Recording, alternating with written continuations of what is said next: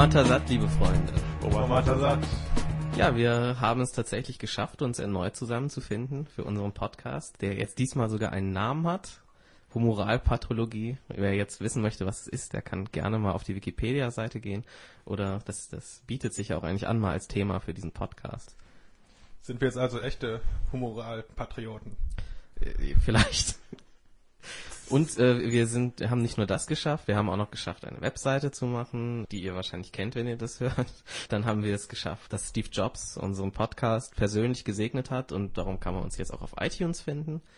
Und wir haben eine E-Mail-Adresse, humoralpathologie at gmail.com. Wenn ihr uns flamen wollt, dass wir das total falsch gesagt haben, wie das mit Cryon ist, dann könnt ihr uns gerne eine E-Mail schreiben.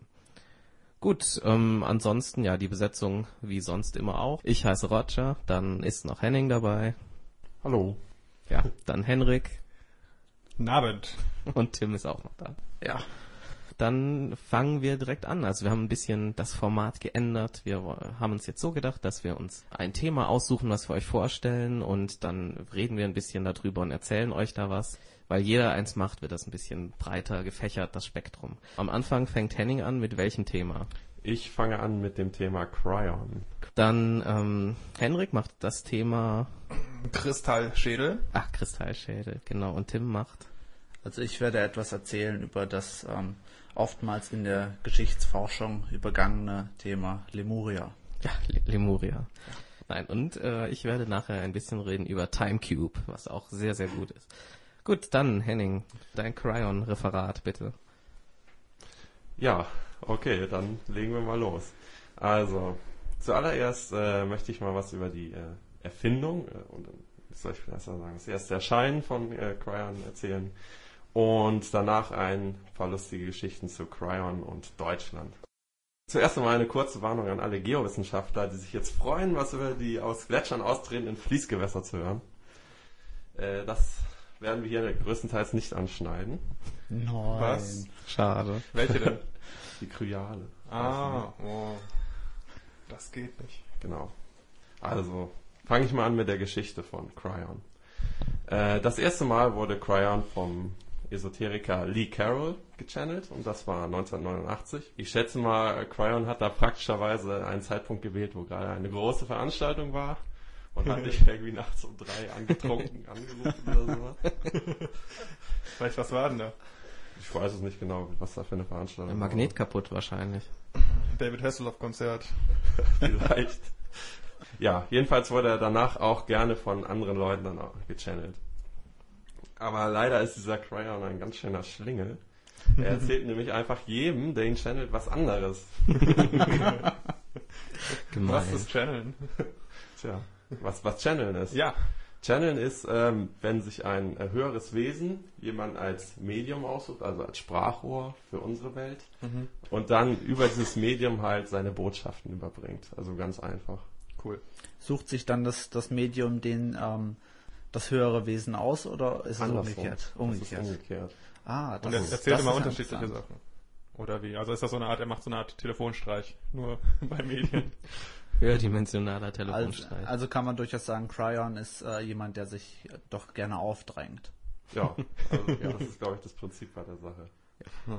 Allerdings hat er sich ja vor 1989 noch nicht aufgedrängt, auch wenn er schon tausende von Jahren aktiv war. Na, drei Kreuze, dass er sich nicht bei uns aufdrängt. ich hoffe nicht, dass er irgendwann nachts anruft und. Okay, und obwohl er so viel Verwirrung stiftet, redet er immer gerne von Harmonie und Frieden und dass das alles super wird. Und noch ein paar Worte zu dem Lee Carroll, dem Erfinder. Er bezeichnet sich auf seiner Webseite selbst als das Original, also das Originalmedium. Mhm. Und ja, wie ich gelesen habe, meinte er, dass neben ihm nur noch acht andere Leute Cryon channeln können. Ja. Namahim aber auch, oder? Ja, aber ich glaube nicht, dass der zu den acht gehört hat, die er ausgesucht hat. Ist er nicht in der Liste? Wer ist denn in der Liste? Weiß ich nicht. Ein paar Amerikaner noch. Ah, Kate, aber Jack. ja. Und er distanziert sich von allen anderen Leuten, die behaupten, äh, Cryon zu channeln. Also man sieht schon, dass hinter den Kulissen ist nicht gerade Harmonie und Frieden am Start, sondern da geht es ziemlich hart zu, ziemlich viel Konkurrenz. Und er hat auch eine tolle Internetseite, die, wo ich anmerken muss, wenn die auch von Cryon gechannelt ist, wie es dann drauf mal erwähnt wird, sollte Cryon mal einen Kurs machen über Webdesign. Aber vielleicht ist das Webdesign auch nur so ein Produkt unserer ekligen dritten Dimension, äh, wo Cryon ja nichts mit zu tun hat. Ja, der kommt nur aus der fünften, oder? Aus der vierten, wie wir sie nennen, fünften Dimension. Ach so. Ja, weil wir vierte Dimension ja oft äh, als Zeit. Ach so. Ja. Also ist er nicht abgestiegen. Nee, die FC Köln. Fünfte, äh, aus der Kann er nächste, nächste. Saison wieder aufsteigen. Ja, den Klassenerhalt sicher. Angstgegner Cryon. Ja, gut. Äh, wie ihr euch dann vorstellen könnt, ist äh, Cryon dann je nach Medium ein relativ unterschiedliches Wesen. Aber ein paar Grundzüge sind eigentlich immer gleich. Also er wird bezeichnet als engelhaftes Energiewesen, Erzengel, hohe kosmische Wesenheit, liebevolle Wesenheit oder auch Raumschiffkommandant aus einer höheren Version. Das ist die Anime-Version von Cryon. Und meistens ist er ein magnetischer Meister und seine Haupt Hauptaufgabe ist für die Erde, das Magnetfeld umzugestalten. Und damit hat er 1987 angefangen. Und davor? Davor hat er es schon ein paar Mal gemacht, aber das das steht nicht wann. Ich, ich vermute, dass er auch für die, für die Ausrottung der Dinosaurier verantwortlich war. Boah, heißt Also gleich ganz, ganz üble Sache. minus Aber 10 Sympathiepunkte beim- von mir. Hm. Genau, Und von also- Seitenbacher. Es lohnt sich halt jetzt nicht hier ins Detail zu gehen, weil das wirklich immer unterschiedlich ist, was er, was er genau macht und wie und wann. Und, genau. Und damit sich auch kein Medium dann auf der Erde irgendwie langweilt oder unterfordert fühlt, äh, hat er auch ein paar Buddies mitgebracht. Zum Beispiel Metatron, Saint-Germain oder wie man ihn ausspricht und noch ein paar andere. Das sind zum Teil auch Wesenheiten, also Gottheiten oder auch äh, aus dem Menschenreich aufgestiegene. Wie zum Beispiel auch Dr. Fritz und so, die wir auch schon kennengelernt. Also so, soweit ich weiß, gehören einige Personen davon zur Familie der Schwerter. Ist das korrekt? Das ist gut möglich. Gut. Wenn du bei deinen Forschungen darauf gestoßen bist, dann wird das wahrscheinlich so sein. Ja, ja, auch äh, Erzengel Michael ist ein bekanntes Mitglied dieser Familie. ja wobei Engel, glaube ich, auf der Stufe der Wesenheiten ziemlich weit unten stehen. Ich habe da mal so eine Rangliste gesehen. Äh, Und, was ist ganz oben? Cryon. Mich jetzt nicht, das ist Oder wo ist Cryon auf der Liste ungefähr? ziemlich weit oben. Ah, cool. Ja. Naja, okay, ich mach mal weiter. Genau, und äh, 2002 war mit der Umgestaltung des Magnetfeldes fertig. Hm. Ja, das sind dann so Cryon Basics, die so ziemlich jeder beachtet. Aber drumherum wird das halt je nach Fantasie des Mediums mehr und mehr auf, äh, aufgebaut, ausgebaut. Ja, und besonders lustig ist es halt, wenn Cryon manchmal genau das Gegenteil behauptet, bei verschiedenen Leuten. Gut, und im Folgenden möchte ich dann jetzt auf äh, zwei Damen aus der deutschen Esoterik-Szene eingehen. Die erste ist die Frau Barbara Wessen. Die zweite ist Sabine Sangitar Wenig. ah, ja, die kennen wir ja schon. Ja, und von dieser Frau Wessen habe ich ja ein wunderschönes Buch bekommen zum Geburtstag. Hat sie Kann- dir geschenkt? Kann ein Anwesender mal erzählen, wie er das Buch akquiriert hat? Ja, also äh, das muss ich leider auf meine Kappe nehmen. Ähm, ich werde es im nächsten Jahr nicht mehr tun. Oder mir die Bücher äh, anonymerweise per, per Amazon bestellen. Wobei ich dann auch bei Amazon immer am Anfang so schöne Buchvorschläge bekomme. Äh, steht Ähm, da eigentlich, nochmal kurz, eine Entschuldigung, aber Ja. äh, ist dann auch Cryon als Verfasser bei Amazon als Buch bei den Büchern aufgelistet? Äh, das weiß ich nicht. Ah, müsste ja eigentlich streng genommen schon dann, oder? Das müssten wir mal nachgucken. Ja. Sehr cool. Ja. ne, wie, wie dem auch sei, ähm, das Buch äh, habe ich äh, folgendermaßen erworben. Ich bin in einen Buchladen gegangen, habe dieses Buch dort aus dem Regal genommen. Es äh, gefiel mir sofort, weil es einige wunderschöne Stellen daran hatte. Und ich äh, habe entschlossen, dieses Buch zu verschenken. Nun bin ich damit an die Kasse gegangen und habe gebeten, dies als Geschenk einzupacken. Die gute Dame an der Kasse äh, nahm dann ein Geschenkpapier hervor. Auf der einen Seite war es äh, schön bunt und farbig, auf der anderen Seite gelb. Sie machte die gelbe Seite nach außen, band das Buch ein und sagte zu mir, wo es doch jetzt schon um Licht geht, möchten wir auch die gelbe, die helle Seite nach außen machen. Und das war absolut der Moment, an dem ich am liebsten im Erdboden versunken wäre. Und äh, ich, ich wurde von dieser Dame dann auch nur noch in, in so einer Tonlage angesprochen. Und sie hat mir auch so mein Wechselgeld zurückgegeben. Und ich denke, dass ich äh, im nächsten Jahr dann wieder Pornografie kaufen Ja, werde. Das ja. ist weniger peinlich. Das ist aber gut. Man merkt schon, dass es eine Art geheimen Gesellschaft um und mit Cryon gibt. Und du hast dich als ein Mitglied verbindet zu erkennen gegeben und daraufhin wurdest du auch mit besonderer Herzlichkeit behandelt. Absolut. Was ja nicht so üblich ist hier in Schwabenland. Nee. Da würde ein bisschen Cryon mal ganz gut tun. Genau. Also das Buch hat den wunderschönen Titel Cryon, Neue Botschaften des Lichts. Von Barbara Essen, äh, Bessen. Erschien im Heine Verlag. Und ich möchte zuallererst mal ein bisschen auf das Buch eingehen und äh, euch de den Cryon vorstellen, der in diesem Buch äh, ja, auftritt. Wir gehen das Buch einfach der Reihe nach durch. Das Ganze beginnt mit einer Danksagung und zwar unter anderem an die Gastkatze Jimmy für die liebevollen und kraftspendenden Gespräche. Ja. ja, sehr einseitig wahrscheinlich, die Gespräche. Aber das ist sie anscheinend gewohnt. Ja, ähm, mit, mit Crown redet. Ja, da kommt nicht viel. Na doch, da kommt ziemlich viel. Aber man kann nicht viel zurückgeben, glaube ich. Dann geht's weiter. Im Vorwort äh, äh, beschreibt sie dann, wie dieses Buch entstanden ist. Das lese ich kurz mal vor. All die Informationen dieses Buches sind gechannelt. Ich habe mich für dieses Buch einfach hingesetzt, die Augen geschlossen und empfangen. Teilweise direkt in den PC hinein. Teilweise sprach ich auf Kassette. Ich habe Cryon sozusagen das Zepter in die Hand gegeben und mich als Medium zur Verfügung gestellt. Mm, das ist aber shady. Ja, aber. Ein bisschen creepy. Ja, mich wundert es, ist, ich meine, Heine Verlag ist ja noch nicht, die verlegen ja auch normale Sachen. Ja, oder? Star Trek Bücher. Ja, also Fantasy Bücher und Star Trek Bücher und sowas. Genau wie das halt. Ja, aber da steht doch bestimmt Sachbuch hinten drauf oder so. Nein. Nein, okay. Aber erstmals im Taschenbuch steht hinten drauf, das heißt. Ah, davor gab es ein Hardcover. Ja, das ist vorher in so einem kleinen Verlag erschienen, halt in so einem Esoterik-Verlag und dann wurde das irgendwie nochmal rausgebracht als Taschenbuch von ja. Heine. Nachdem es in der Spiegel-Bestsellerliste ganz oben war. Ich denke, was wirklich beängstigend ist und was ich auch festgestellt habe, ist, dass ich dieses Buch tatsächlich in einem normalen Buchladen käuflich ja. erwerben konnte. Das sagt ja schon einiges darüber aus, wie oft so ein Buch tatsächlich gekauft wird. Ja. Das ist ein bisschen erschreckend. Gut, also danach erzählt sie im Vorwort noch, wie sie zu dem Job gekommen ist. Also sie hatte eine Prophezeiung von einer Wahrsagerin, die gemeint hat, in Zukunft wirst du irgendwann ein Medium werden. Du bist jetzt nur noch nicht bereit. Und dann halt 2002 war es dann soweit. da hat Cryan sich dann gemeldet. Also gerade als er fertig ja, war mit dem Magnetfeld. Davor hat er ja keine Zeit gehabt. Ja, ja.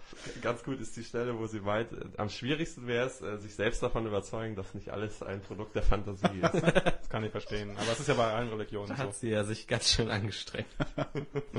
Erfolgreich. Ja, und im Folgenden spricht dann nur noch Cryon, halt durch sie. Und äh, man musste an der Stelle sagen, dass Cryon für ein allmächtiges Wesen doch einen recht langweiligen Stil hat. Also es liest sich ungefähr so, wie äh, eine knapp 60-jährige deutsche Journalistin schreiben würde. Wie, wenn man das liest, kommt einem das so vor, also man hört ja immer die Stimme vom, vom Autoren sozusagen in seinem Kopf, während man liest, hat die Stimme Hall. also für mich hat es beim, während des ganzen Lesens des Buches eigentlich immer permanent den Hall-Effekt. Genau, aber, aber Cryon ist auch eine sehr, sehr, ein sehr humorvoller Genosse. Genau, und ich möchte ein paar Stellen vorlesen und dann können wir kurz darüber reflektieren. Also wie ist die Ausgangslage von der Menschheit? Das ist wichtig, um zu wissen, was Cryon uns mitteilen will. Also wir sind mit, äh, immer noch in der dritten Dimension, da krebsen wir halt rum. Und das ist schlecht, weil in der vierten oder beziehungsweise fünften Dimension warten alle Antworten auf uns. Ach so. Also Unsterblichkeit etc. wartet darauf. Das Ziel muss sein, die Erde muss in eine neue Umlaufbahn. Und zwar die Umlaufbahn der Zentralsonne. Was? Da, da, ich, ich, ich mag mich irren, aber es kann sein, dass das ungünstig für uns wird, weil es da eventuell sehr heiß ist. Ich mag mich irren, aber es haben die Leute schon mal versucht, mit, das war auch diese Jump-Gruppe vor ein paar Jahren, die versucht haben, alle in Nordamerika und Europa gleichzeitig zur selben Zeit einmal hochzuspringen und damit die Erde ein bisschen aus dem Orbit zu bringen, um so die Eiszeit zu verhindern. So muss man sich das vorstellen.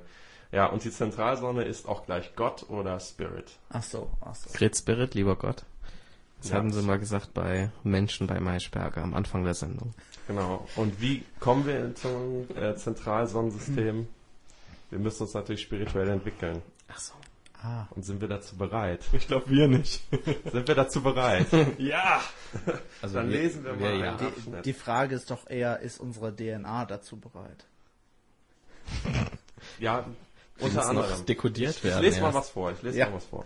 1987 maß ein himmlisches Gericht die Schwingungen der Erde. Es wurde befunden, die Erde sei bereit für den Aufstieg. Meine erste Aufgabe ist es gewesen, den Kometen, der auf dem Weg zur Erde war, zu zerstören. es war der Gesandte, der Auslöser zur Eliminierung der Erde. Er existiert jetzt nicht mehr. Ich durfte den Kometen sprengen.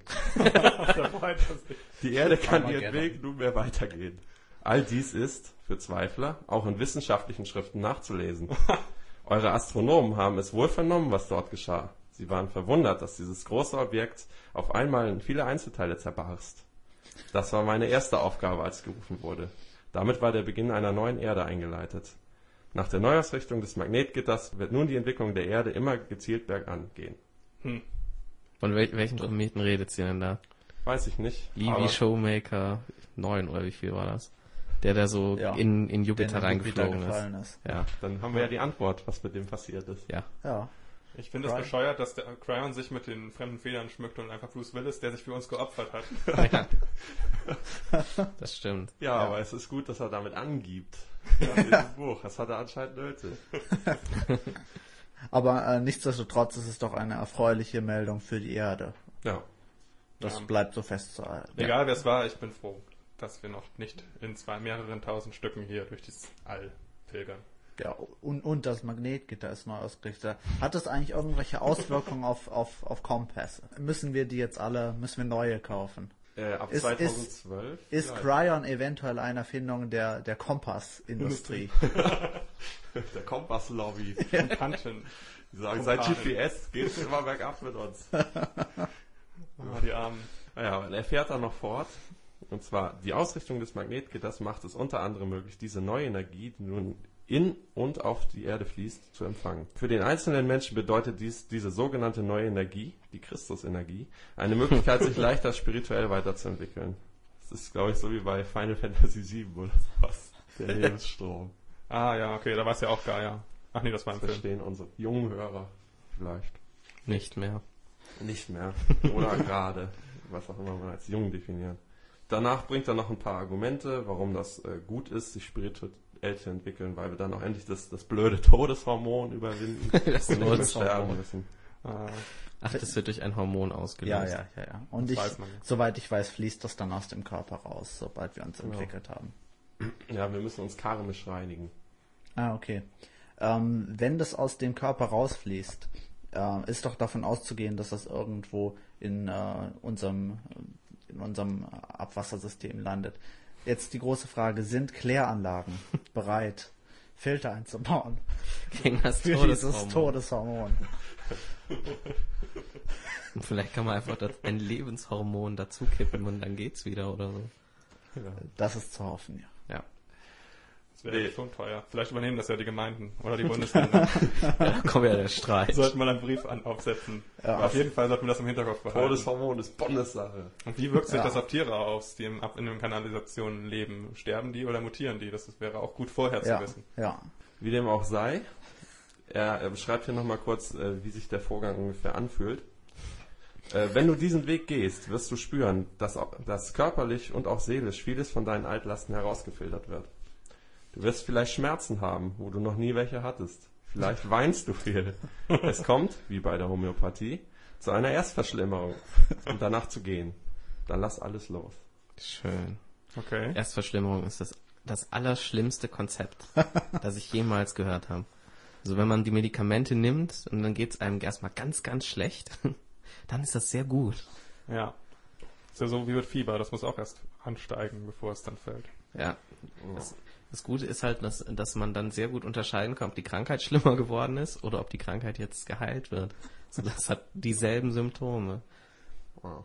Homö Homöopathie ist nochmal ein ganz anderes Kapitel. Ja, da muss man mal eine wir jetzt hier Special gar nicht Sendung anschneiden komplett machen. Können wir einen ganz neuen Podcast zu machen. Äh, ja, danach schneidet Cryon kapitelweise mehrere gute Themen an.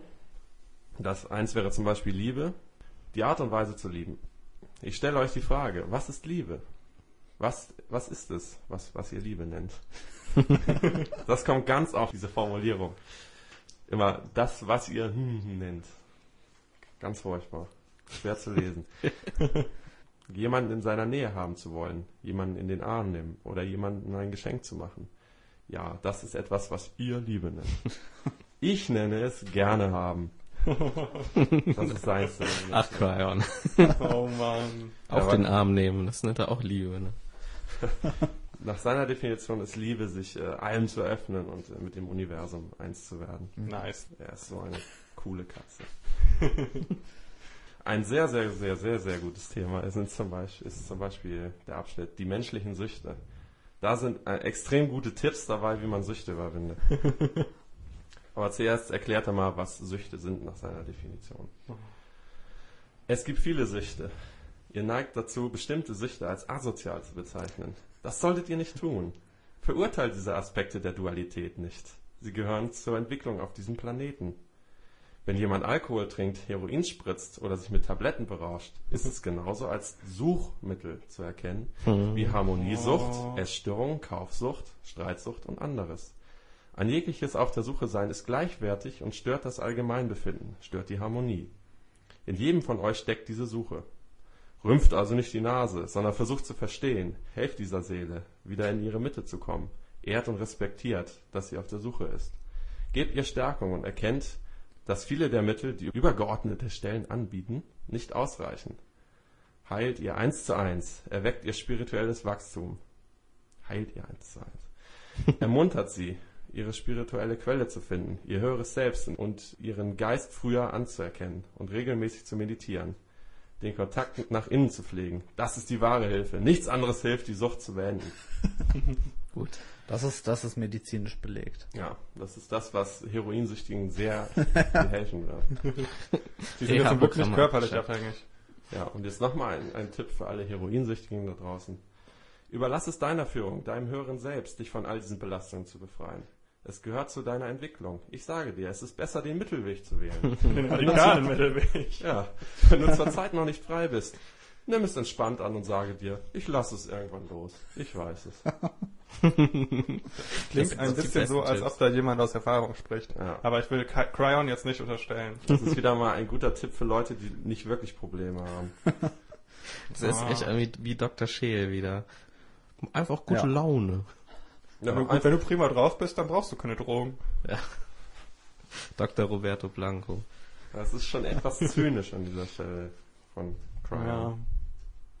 Ja, hat er trotzdem ganz schön gesagt, finde ich. Wenn es nicht von ihm kommen würde, fände ich das vielleicht besser noch sogar. Ja, und äh, weil das eine deutsche Autorin ist, sagt Cryon auch was zu Deutschland. Ah, zum, zum, zum Land oder WM? zum Team? Äh, zu, zum Land. Ah, Ach schade. so. Also Deutschland ist Schade. natürlich sehr, sehr wichtig für den spirituellen Aufstieg, Ach so.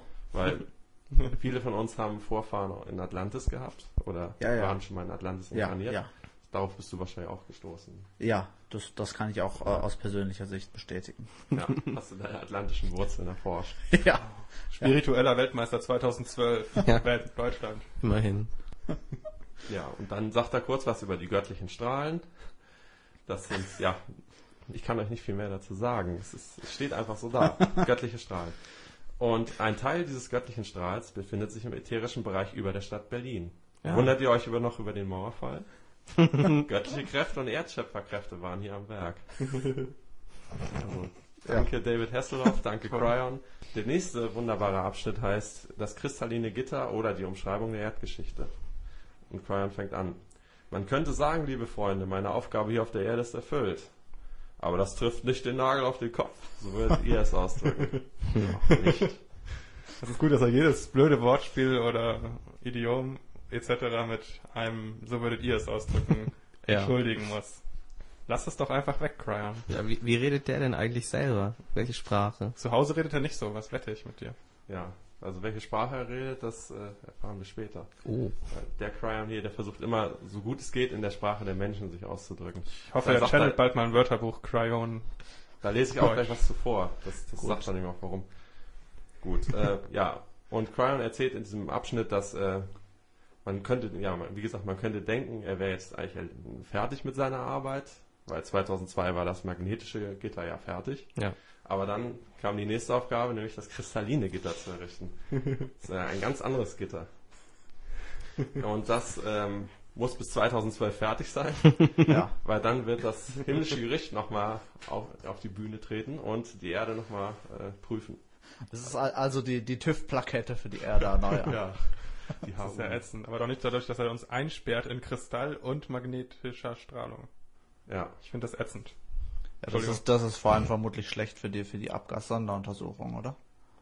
Also Ja. we- wenn wir so eingesperrt sind? Ja. Oder, oder vielleicht ist es gerade deshalb ganz Es gut. gibt auch übrigens noch ein drittes Gitter. Ach so. Aber das dritte Gitter ist unser Bewusstsein. Ach, ach, ach so.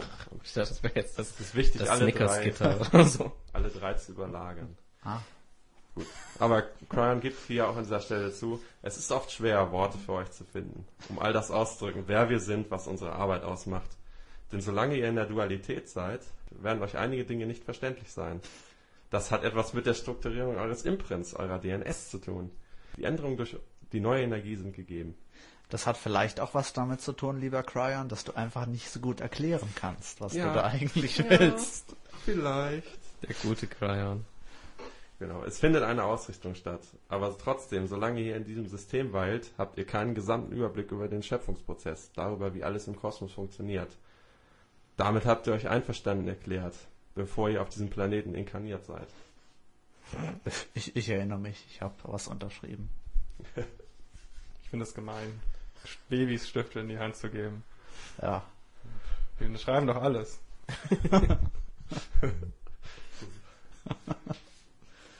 Ja, natürlich auch ein wichtiges Thema für Cryon ist Atlantis. Und Mhm. da möchte ich nur ganz kurz drauf eingehen. Zwar steht in einem Abschnitt, wie Atlantis untergegangen ist. Das kann man gut, in- das kann man in zwei Sätzen erklären, wie Atlantis untergegangen ist. Das war ein ganz einfacher Vorgang. Ja. Atlantis ist untergegangen durch den Missbrauch mit Tönen, mit Schwingung. Ein Urton wurde hervorgebracht durch Experimente. Ein Urton, der die Zerstörung einläutete. Das ist noch etwas kompliziert zu verstehen. das stimmt. Ein Ja. Urton.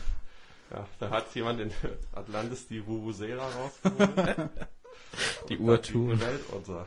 Ja.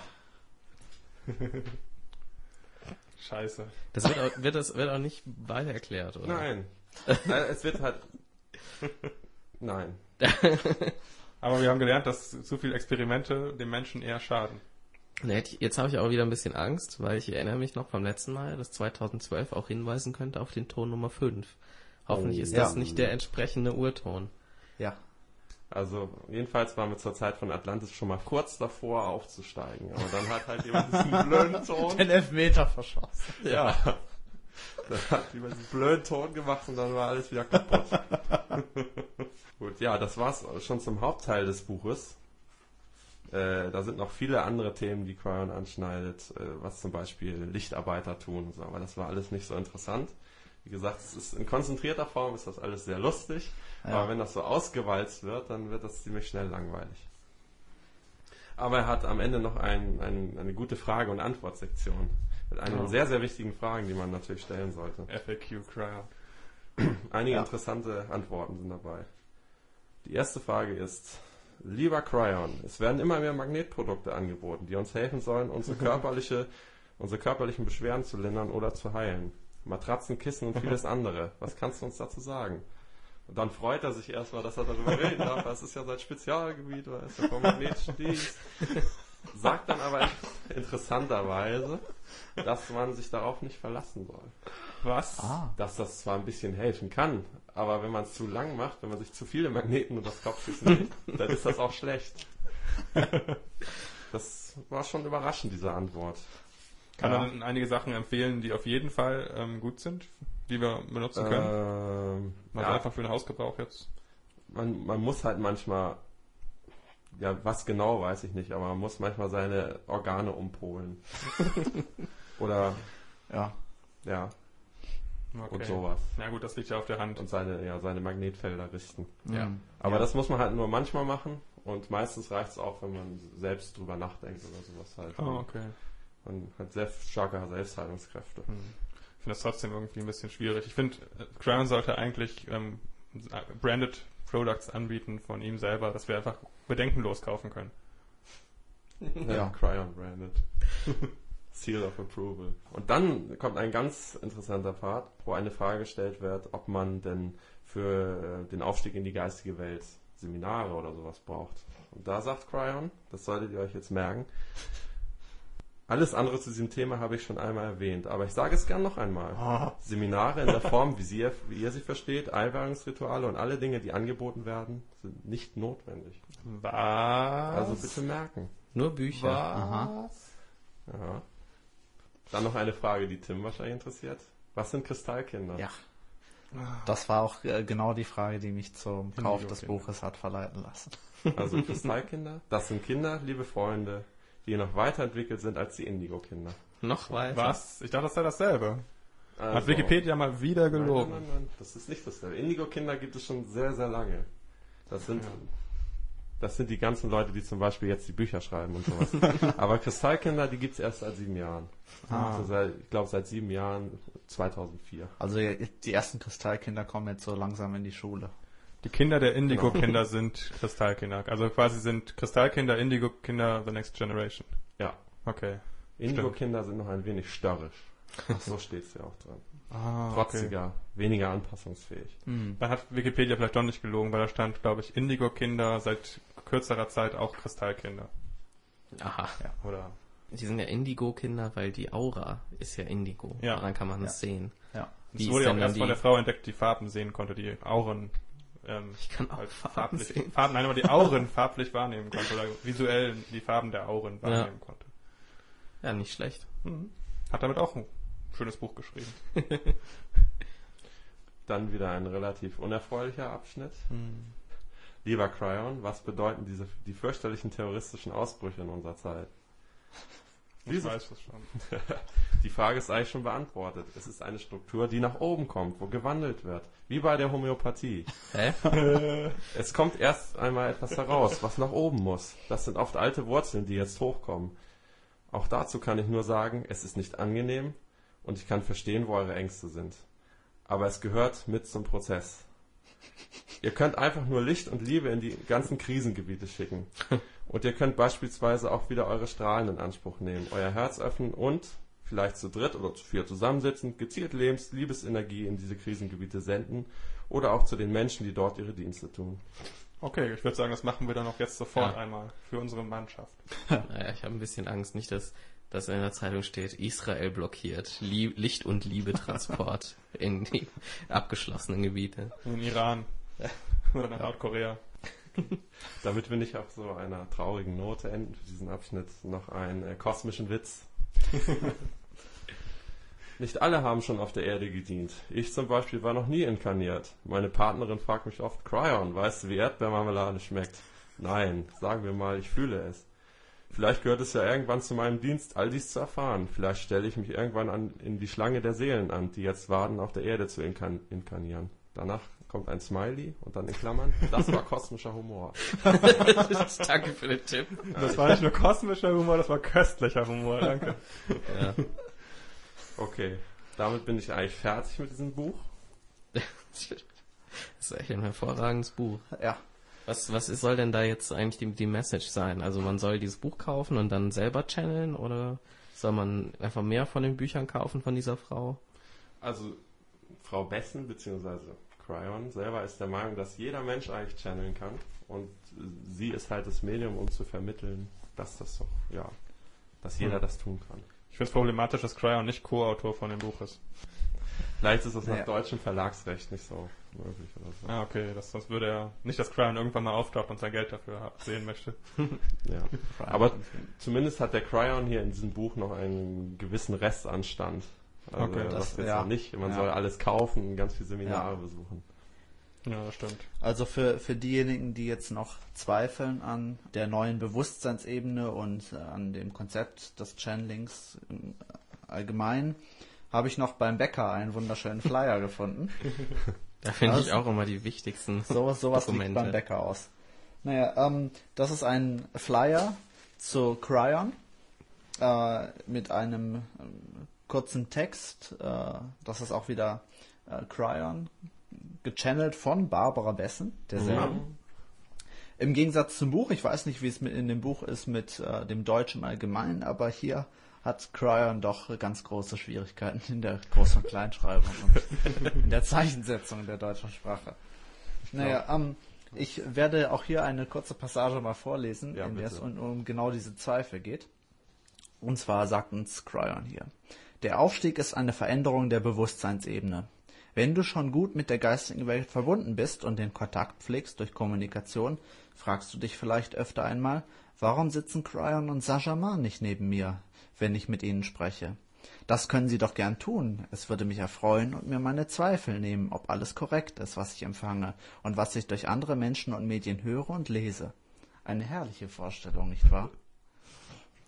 Du sprichst mit der geistigen Welt und dein Gesprächspartner sitzt lächelnd, für dich irdisch wahrnehmbar neben dir. Warum ist dem nicht so?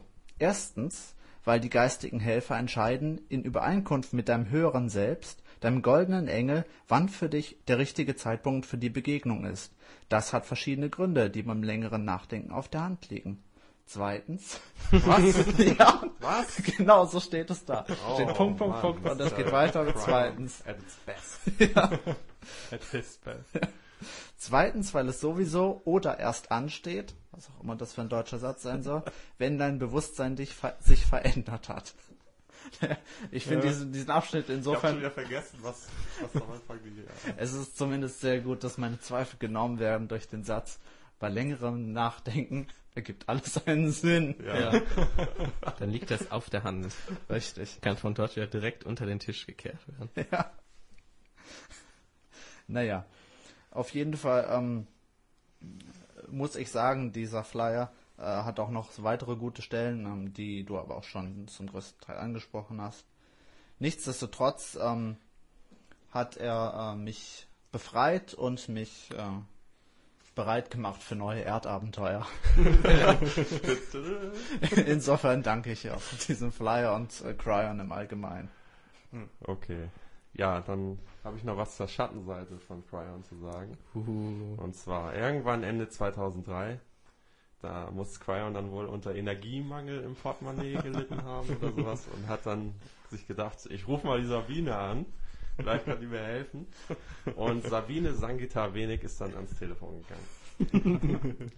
Und extra für Cryon hat sie ihre enorm erfolgreiche Karriere links liegen gelassen und sich hat sich dann halt der Gründung der Cryon-Schule gewidmet. Zusammen mit ihrem Mann Heiko El Shara.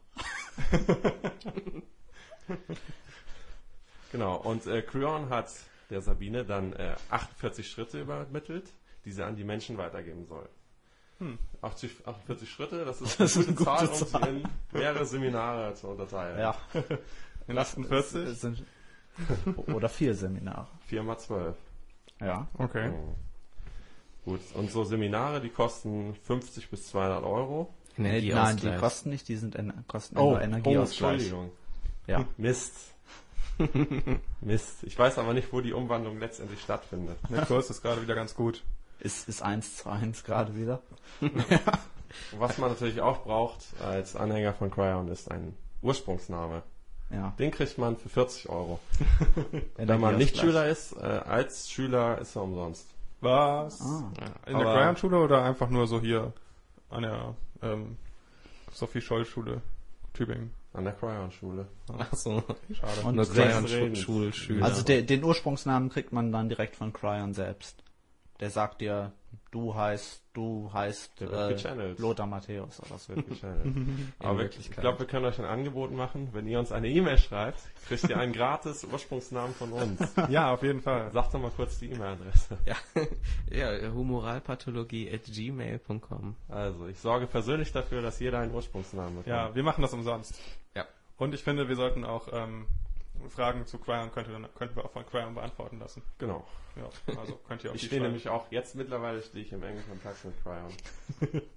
also jedenfalls genauso und lange drüber Also, ja, ich habe ich hab überwunden, dass es nur eine Vorstellung meiner Fantasie ist. Und jetzt weiß ich, dass es Cryon ist, der zu mir redet.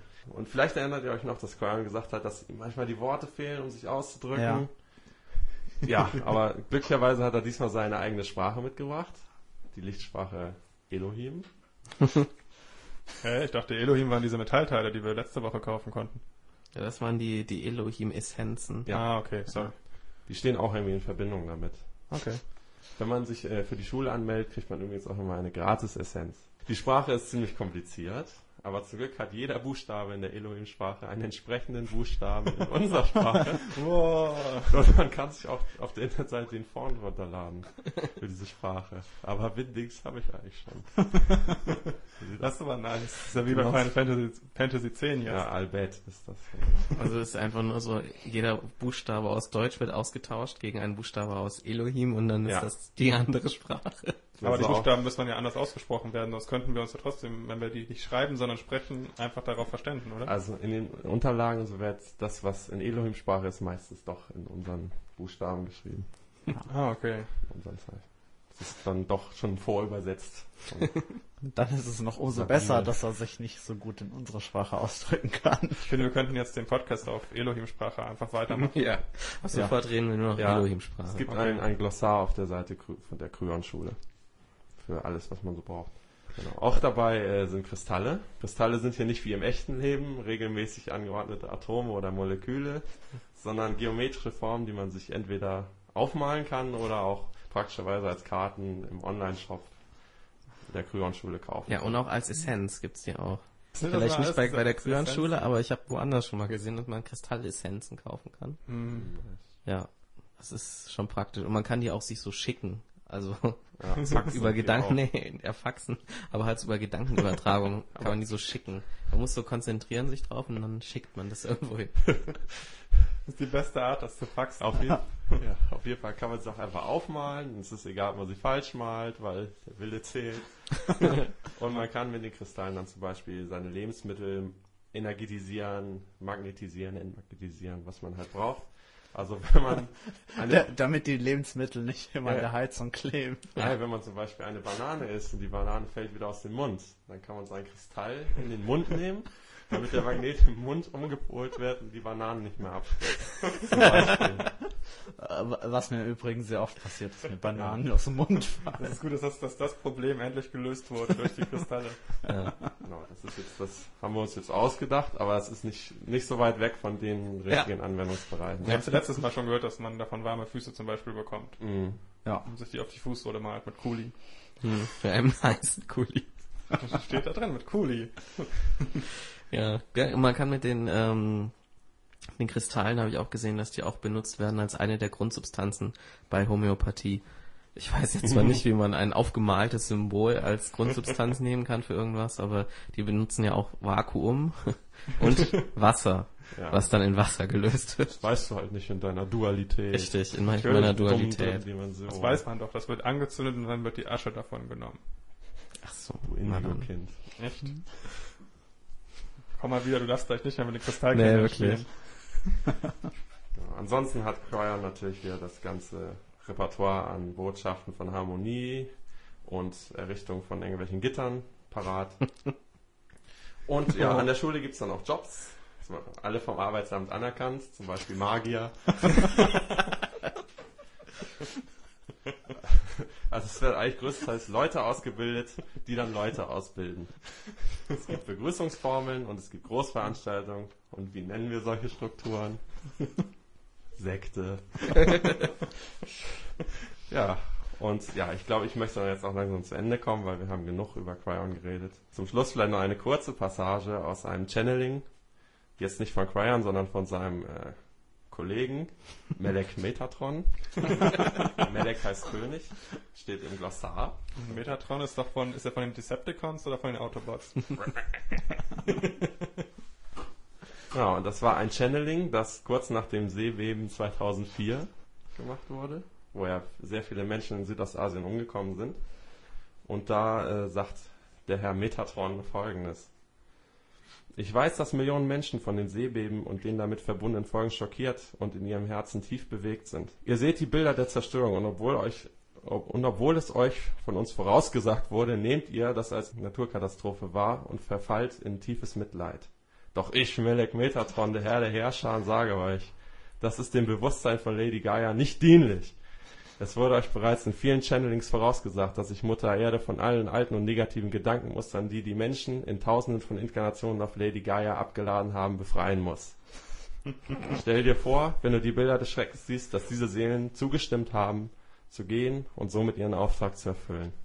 Also ich, ich würde sagen. Melek Metatron ist in Sri Lanka nicht so der Renner, oder? Ja, ein dummes Arschloch. Das muss ist man fast mal gar nicht drüber lachen über den Arsch. Nee, Ah. das ist wirklich nicht mehr Was lustig. fällt dir denn ein, dass der sagt, I told you so? Ja, das ist doch... Ja, vor allem die, alle neg die negativen Energien. Zum Glück waren das ja nur so, so komische Leute aus Asien. Aber was zum... Die was sind nicht so wichtig wie Deutschland in der, in der spirituellen Welt. Aber ihre Seelen waren ja darauf vorbereitet. Ja, die haben zugestimmt. Also war es dann doch nicht schlimm. Also, Mann, Mann, Mann. das Ja. ist, das sind echt, es ist ja immer ganz lustig, aber manche Sachen sind Ja, da, einfach da hört zu es einfach schlimm. auf, bei so, bei so Statements. Ja, zum Glück kommt der nicht im Fernsehen. Melek Metatron. Ja, und die Grünlandschule ist ja einer der Hauptwerbepartner des Elixier-Magazins. Schön zu wissen. Ja, also m- man wird manchmal auch meinen, dass die relativ identisch sind, nicht wahr? Ja. Ja, Gut, ähm, Ja, das dann war's. Der Abschnitt sagen. ist erstmal zu Ende, Gehen ne? wir erstmal in die Pause, ne? Ja, eine kleine Oh, Pause. Eine wohlverdiente Pause. Und nach der Musik sind wir wieder da.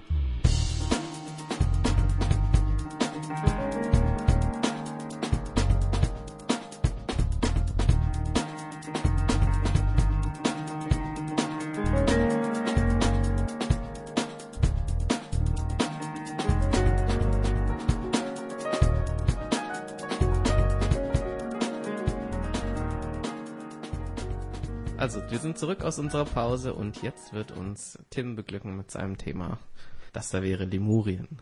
Ja, also zunächst muss ich sagen, es ist, ich denke, es ist an der Zeit, Dinge auch mal in Frage zu stellen.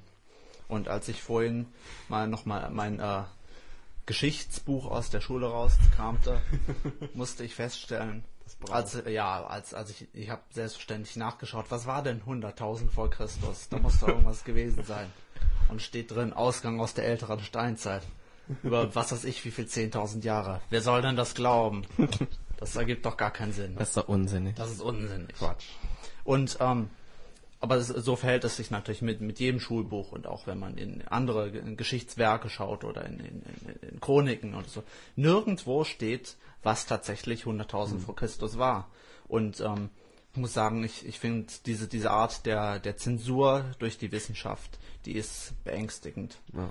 Glücklicherweise muss man sagen, gibt uns da das Internet ein bisschen Aufschluss über die tatsächlichen Geschehnisse um 100.000 vor Christus, um genau zu sein, ab 98.000 vor Christus, denn dort,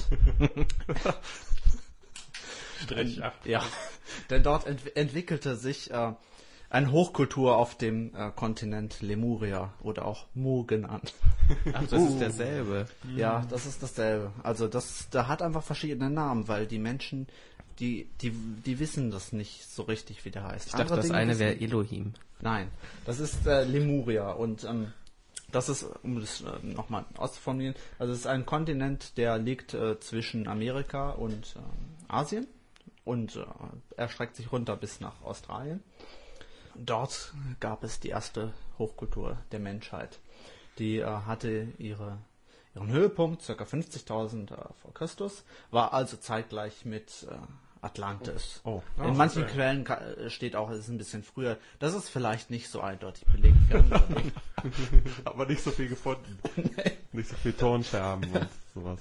naja, die äh, Bewohner von Lemuria äh, nennt man Nazcals, manchmal auch Lemurianer. Woher weiß man das? Hat man so Schriften gefunden oder? Ja, auf, auf die Beweislage komme ich gleich noch zu Okay. sprechen, weil die ist, ist äh, erschütternd im, im positiven Lemuren Ähm, heißen die. Was, was man über die Nazcals weiß, dass sie, sie, waren sehr hochentwickelt und auch spirituell. Und im Vergleich zu den Atlantern, die waren halt eher so die naturwissenschaftlichen Typen. Buh. Also, ja, im, im Gegensatz zu den, zu den spirituellen, gläubigen Nazcals. Die Nazcals nannten die Atlanter aber Ramuhal Trotzdem. Nicht schlecht. und die Atlanter nannten die Nazcals Shamale. Das ist aber verwirrend. Aber auch ganz schön dreist von den Atlantern. Ja, also die verstanden sich nicht gut. Die haben auch später noch ein bisschen miteinander gestritten. Das Ja. wär, da werde ich aber noch drauf eingehen. Die Nazcals an sich, die kamen vermutlich auch von einem anderen Planeten. Also man, man kann davon, muss davon ausgehen, dass es Außerirdische waren, denn hallo, die Menschheit war gerade mal am Au- Ausgang der Altsteinzeit. ja. Die waren, die waren beschäftigt. Dinosaurier sind auf der Erde rumgelaufen. Ja, ja, also es, es müssen, es müssen Außerirdische gewesen sein. Ich denke, da, da darf man auch nicht zweifeln. Bestätigt. Ja. Ja. Auf Lemuria lebten ähm, 64 Millionen dieser der, der Nazcals. Das weiß man ziemlich genau. Ähm, das mag eine hohe Zahl sein, gerade an Betracht der Tatsache, dass die Nazcals, die waren noch größer als normale Menschen, weil sie mehr Chromosomenpaare hatten. Ah, ja Man, klar. man weiß ja, je mehr Chromosomenpaare, desto größer. Waren sie auch blau und katzenartig? Aber Elefanten haben ja auch deswegen viel mehr Chromosomenpaare als Menschen, Ja, ja. zum Beispiel. Das ist äh, Danke. Ja, Scientific Fact. Dr. Wissenschaft. Ja. ähm, wenn ihr euch jetzt fragt, wie Lemuria äh, aussah, es gibt hier auf eine wunderschöne Internetseite, die heißt lemuria.net. Ähm, die ist äh, wirklich sehr aktuell, was das Webdesign angeht. Also offensichtlich zieht sich so, das so durch, durch sämtliche Internetseiten in, in dieser Sparte. Ähm, der Betreiber dieser Internetseite hat äh, sich mit einem gewissen Rick Odette getroffen, den er auf der lemurischen Mailingliste getroffen hat. Ah, Und okay. dieser Rick Odette, der ist, also ich nehme an, der macht professionell etwas mit Design. Und der hat, ähm, die beiden haben zusammen in Tage- und nächtelangen Sitzungen Karten von Lemuria entwickelt und die in 3D Studio Max gefüttert. und äh, die Karten, die sie da entwickelt haben, die will ich euch äh, mal zeigen. Man, man merkt Hey. Wow. die jahrelange Arbeit, die dahinter steckt. Also es ist Mu 3D. ja, es Also ja, ist wirklich. nur 3D. Es ist nicht 3D. Und äh, die Karten, die in 3D sind, Wir machen gutes die Radio. sind so Ja. äh, 1993 3D. Sieht ein bisschen aus wie Ultima bei 7 Comanche. Ja, ich wollte gerade sagen, Grafik. Das sieht genauso aus. Also ich glaube, wir werden, Ja. äh, wir werden äh, in den in den äh, Artikel zu dem Podcast Ja. tun wir dann die Links rein Genau. und dann Nee, könnt ich ihr euch kann das doch zu dem anschauen. Segment. Okay, aber wir machen auch den Slide Link. Ja. Ja. Und äh, also das hat mir eine ziemlich gute Vorstellung gegeben, wie Lemuria ausgesehen hat. Also also ich, ich, ich weiß, dass Lemuria existiert hat. Okay. Und jetzt äh, habe ich auch so eine gewisse, die, die Haptik von Lemuria ist ein bisschen, ist ein bisschen greifbarer geworden für mich. Ja. Zur Beweislage an sich äh, muss man sagen, so wirkliche Beweise gibt es nicht, aber die braucht man auch nicht. Natürlich nicht. Wie würdet ihr euch sonst erklären, dass es Leute, einfach viele Leute gibt, die es einfach wissen? Das, Stimmt. das muss Gewa- Beweis genug sein. Und ich denke, dass sich die moderne Wissenschaft, die muss sich auch mal ein, ein wenig an die eigene Nase fassen und Ja. sich fragen, ist, Aber ganz gewaltig. ist denn eine Idee nicht schon Beweis genug? Ist das nicht vielleicht ein Mehrwert als so, als so eine Vase oder ein, Oder ein, Studien. ein Foto oder sowas? Ja. Oder Heilmittel gegen Krankheiten. Ich finde, das ist eine faszinierende äh, Vorstellung, die du da Ja, ja. Und äh, es gibt äh, viele Internetseiten, die sich auch mit der Frage der archäologischen Beweisführung von Lemuria beschäftigt. Und dort steht oftmals geschrieben, gibt es denn archäologische Beweise zur Existenz von Lemuria? Und die Antwort ist immer, vielleicht. Aber offensichtlich ist äh, hauptsächlich äh, wird da gechannelt. Ja, man, man darf halt nicht so in seiner Dualität verfangen sein und immer Ja. sagen, Beweis oder nicht Beweis. Das ist halt auch so eine Grauzone. Ja, richtig. Es sind durchaus ähm, Nachbildungen von Tempeln. Bilder lassen sich im Internet finden. Aber die äh, sind halt dann schon eher aus der Fantasie heraus entstanden. Oder gechannelt halt und dann umgesetzt, wie zum gechannelt. Beispiel bei den 3D-Grafiken, Richtig. die wir Ja, die, gesehen die sind direkt in 3D, 3D Studio Max gechannelt. Ja, wie in den PC gechannelt. ja. Ja, auf das Buch. Ja. Direkt reingechannelt. Was man aber jedoch äh, absolut weiß, das ähm, legen die, die Beweise ganz klar dar, ist die lemurische Technologie war sehr hochentwickelt und nicht umweltschädigend. Oh als, als, als Beweis dafür äh, ist, dass es den Kontinent nicht mehr gibt. das ist immer ein guter Beweis für eine nicht umweltschädigende Technologie. Gibt es die Theorie, dass sich die Atlant Atlantaner und die Lemuren gegenseitig versenkt haben? Äh, jein. Ich, Ich sehe, das wird nochmal öfters wiederkommen. ich, ich, wer, ich, werde, ich werde gleich ausführlichst auf äh, die Untergangsszenarien eingehen. Ah, okay. Also nicht so ausführlich, aber was sich dank des Internets zum Glück, muss man sagen, entwickelt hat, ist eine lemurische Subkultur. es gibt viele Leute, die den Lemurian Way leben. Wie der genau aussieht, kann man nicht so ganz rausfinden, aber es ist sehr spirituell. Wie die sich anziehen, wissen wir Ja. ja von letzter Woche. Richtig, die haben lemurische Priestergewänder. Ähm, es gibt wunderschöne äh, Gedichte und Lieder. Äh, lemurische Gedichte und Lieder. Die sind aber dann halt in Englisch oder so. Hm. Ah, was die halt okay, gesprochen aber haben, limurische vermutlich. Lyrik ist schon Die, die auf hohem Niveau. großartig. Ja, das kann man so sagen. ich, ich möchte hier kein, kein Gedicht vorlesen, weil Dann die sie sind, doch mal ein Gedicht. nein, die sind alle sehr schlecht. Baby Jambus. Äh, ja. Auch, auch findet man im Internet, ähm, äh, oder hätte man gefunden im, im Internet lemurische Chaträume und viele Seiten bei Tripod oder bei GeoCities. Ja, ich, ich kann dir vielleicht einfach deine Untergangsfrage direkt beantworten. Also, untergegangen ist Lemuria. Also es gibt verschiedene Theorien, entweder 8000 vor Christus oder 11.700 Jahre vor dem Untergang von Atlantis. Aber vielleicht haben die sich auch gegenseitig, das weiß man nicht so ganz. Oder vielleicht 22.500 Jahre vor Christus. Also das, da ist man sich eventuell ein bisschen unsicher. Sonst ist alles sehr stimmig. Das muss, Okay. das muss man durchaus dieser Wissenschaft zugute halten. Aber hier in der, in, in der, in der einen Frage ist äh, ein, eine gewisse Dis Diskrepanz äh, innerhalb des, der Forschungskreise nicht auszuschließen. Das finde ich gut, weil das ist ja eigentlich auch dann wieder authentisch, weil wenn man denkt, man kann nicht alles natürlich richtig beantworten Richtig, und wenn richtig. alles wirklich passen würde, dann würde ich die Sache, glaube ich, einfach nicht glauben. Ja, ja. Und äh, es gibt auch zum Untergang selbst verschiedene Theorien. Die eine besagt, äh, nach einem Bericht der Hopi-Indianer, ähm, dass ähm, der Untergang, richtig, also ihr werdet gleich sehen, im Prinzip waren alle dabei. ähm, der Untergang von Mu ist äh, bedingt durch das Entzünden des Gasnetzes, dessen Leitungen unter der Insel verliefen.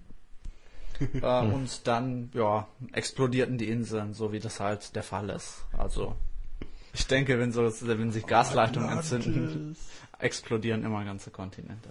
Wie sie, wie sie das so machen. Das, Ähm, das wundert mich jetzt ein bisschen. Das ist ja ganz eine reguläre Erklärung, könnte man schon fast sagen. Ja, also ich meine, es funktioniert nicht wirklich mit echter Wissenschaft, aber das ist ja jetzt nicht so, und dann kam ein Geist und hat das weggechannelt oder so. Okay, ich, ich, ich werde dich gleich eines Besseren Okay. lernen. Dann, Eine andere Quelle jedoch berichtet, dass es einen Krieg zwischen den Atlantern und den äh, Nazcals gab, die sich entschlossen, die Kristalltempel anzugreifen, die die beiden Eisfirmamente über der Erde stützen. Hey, Ui. Ihr fragt euch jetzt Eisfirmament über der Erde?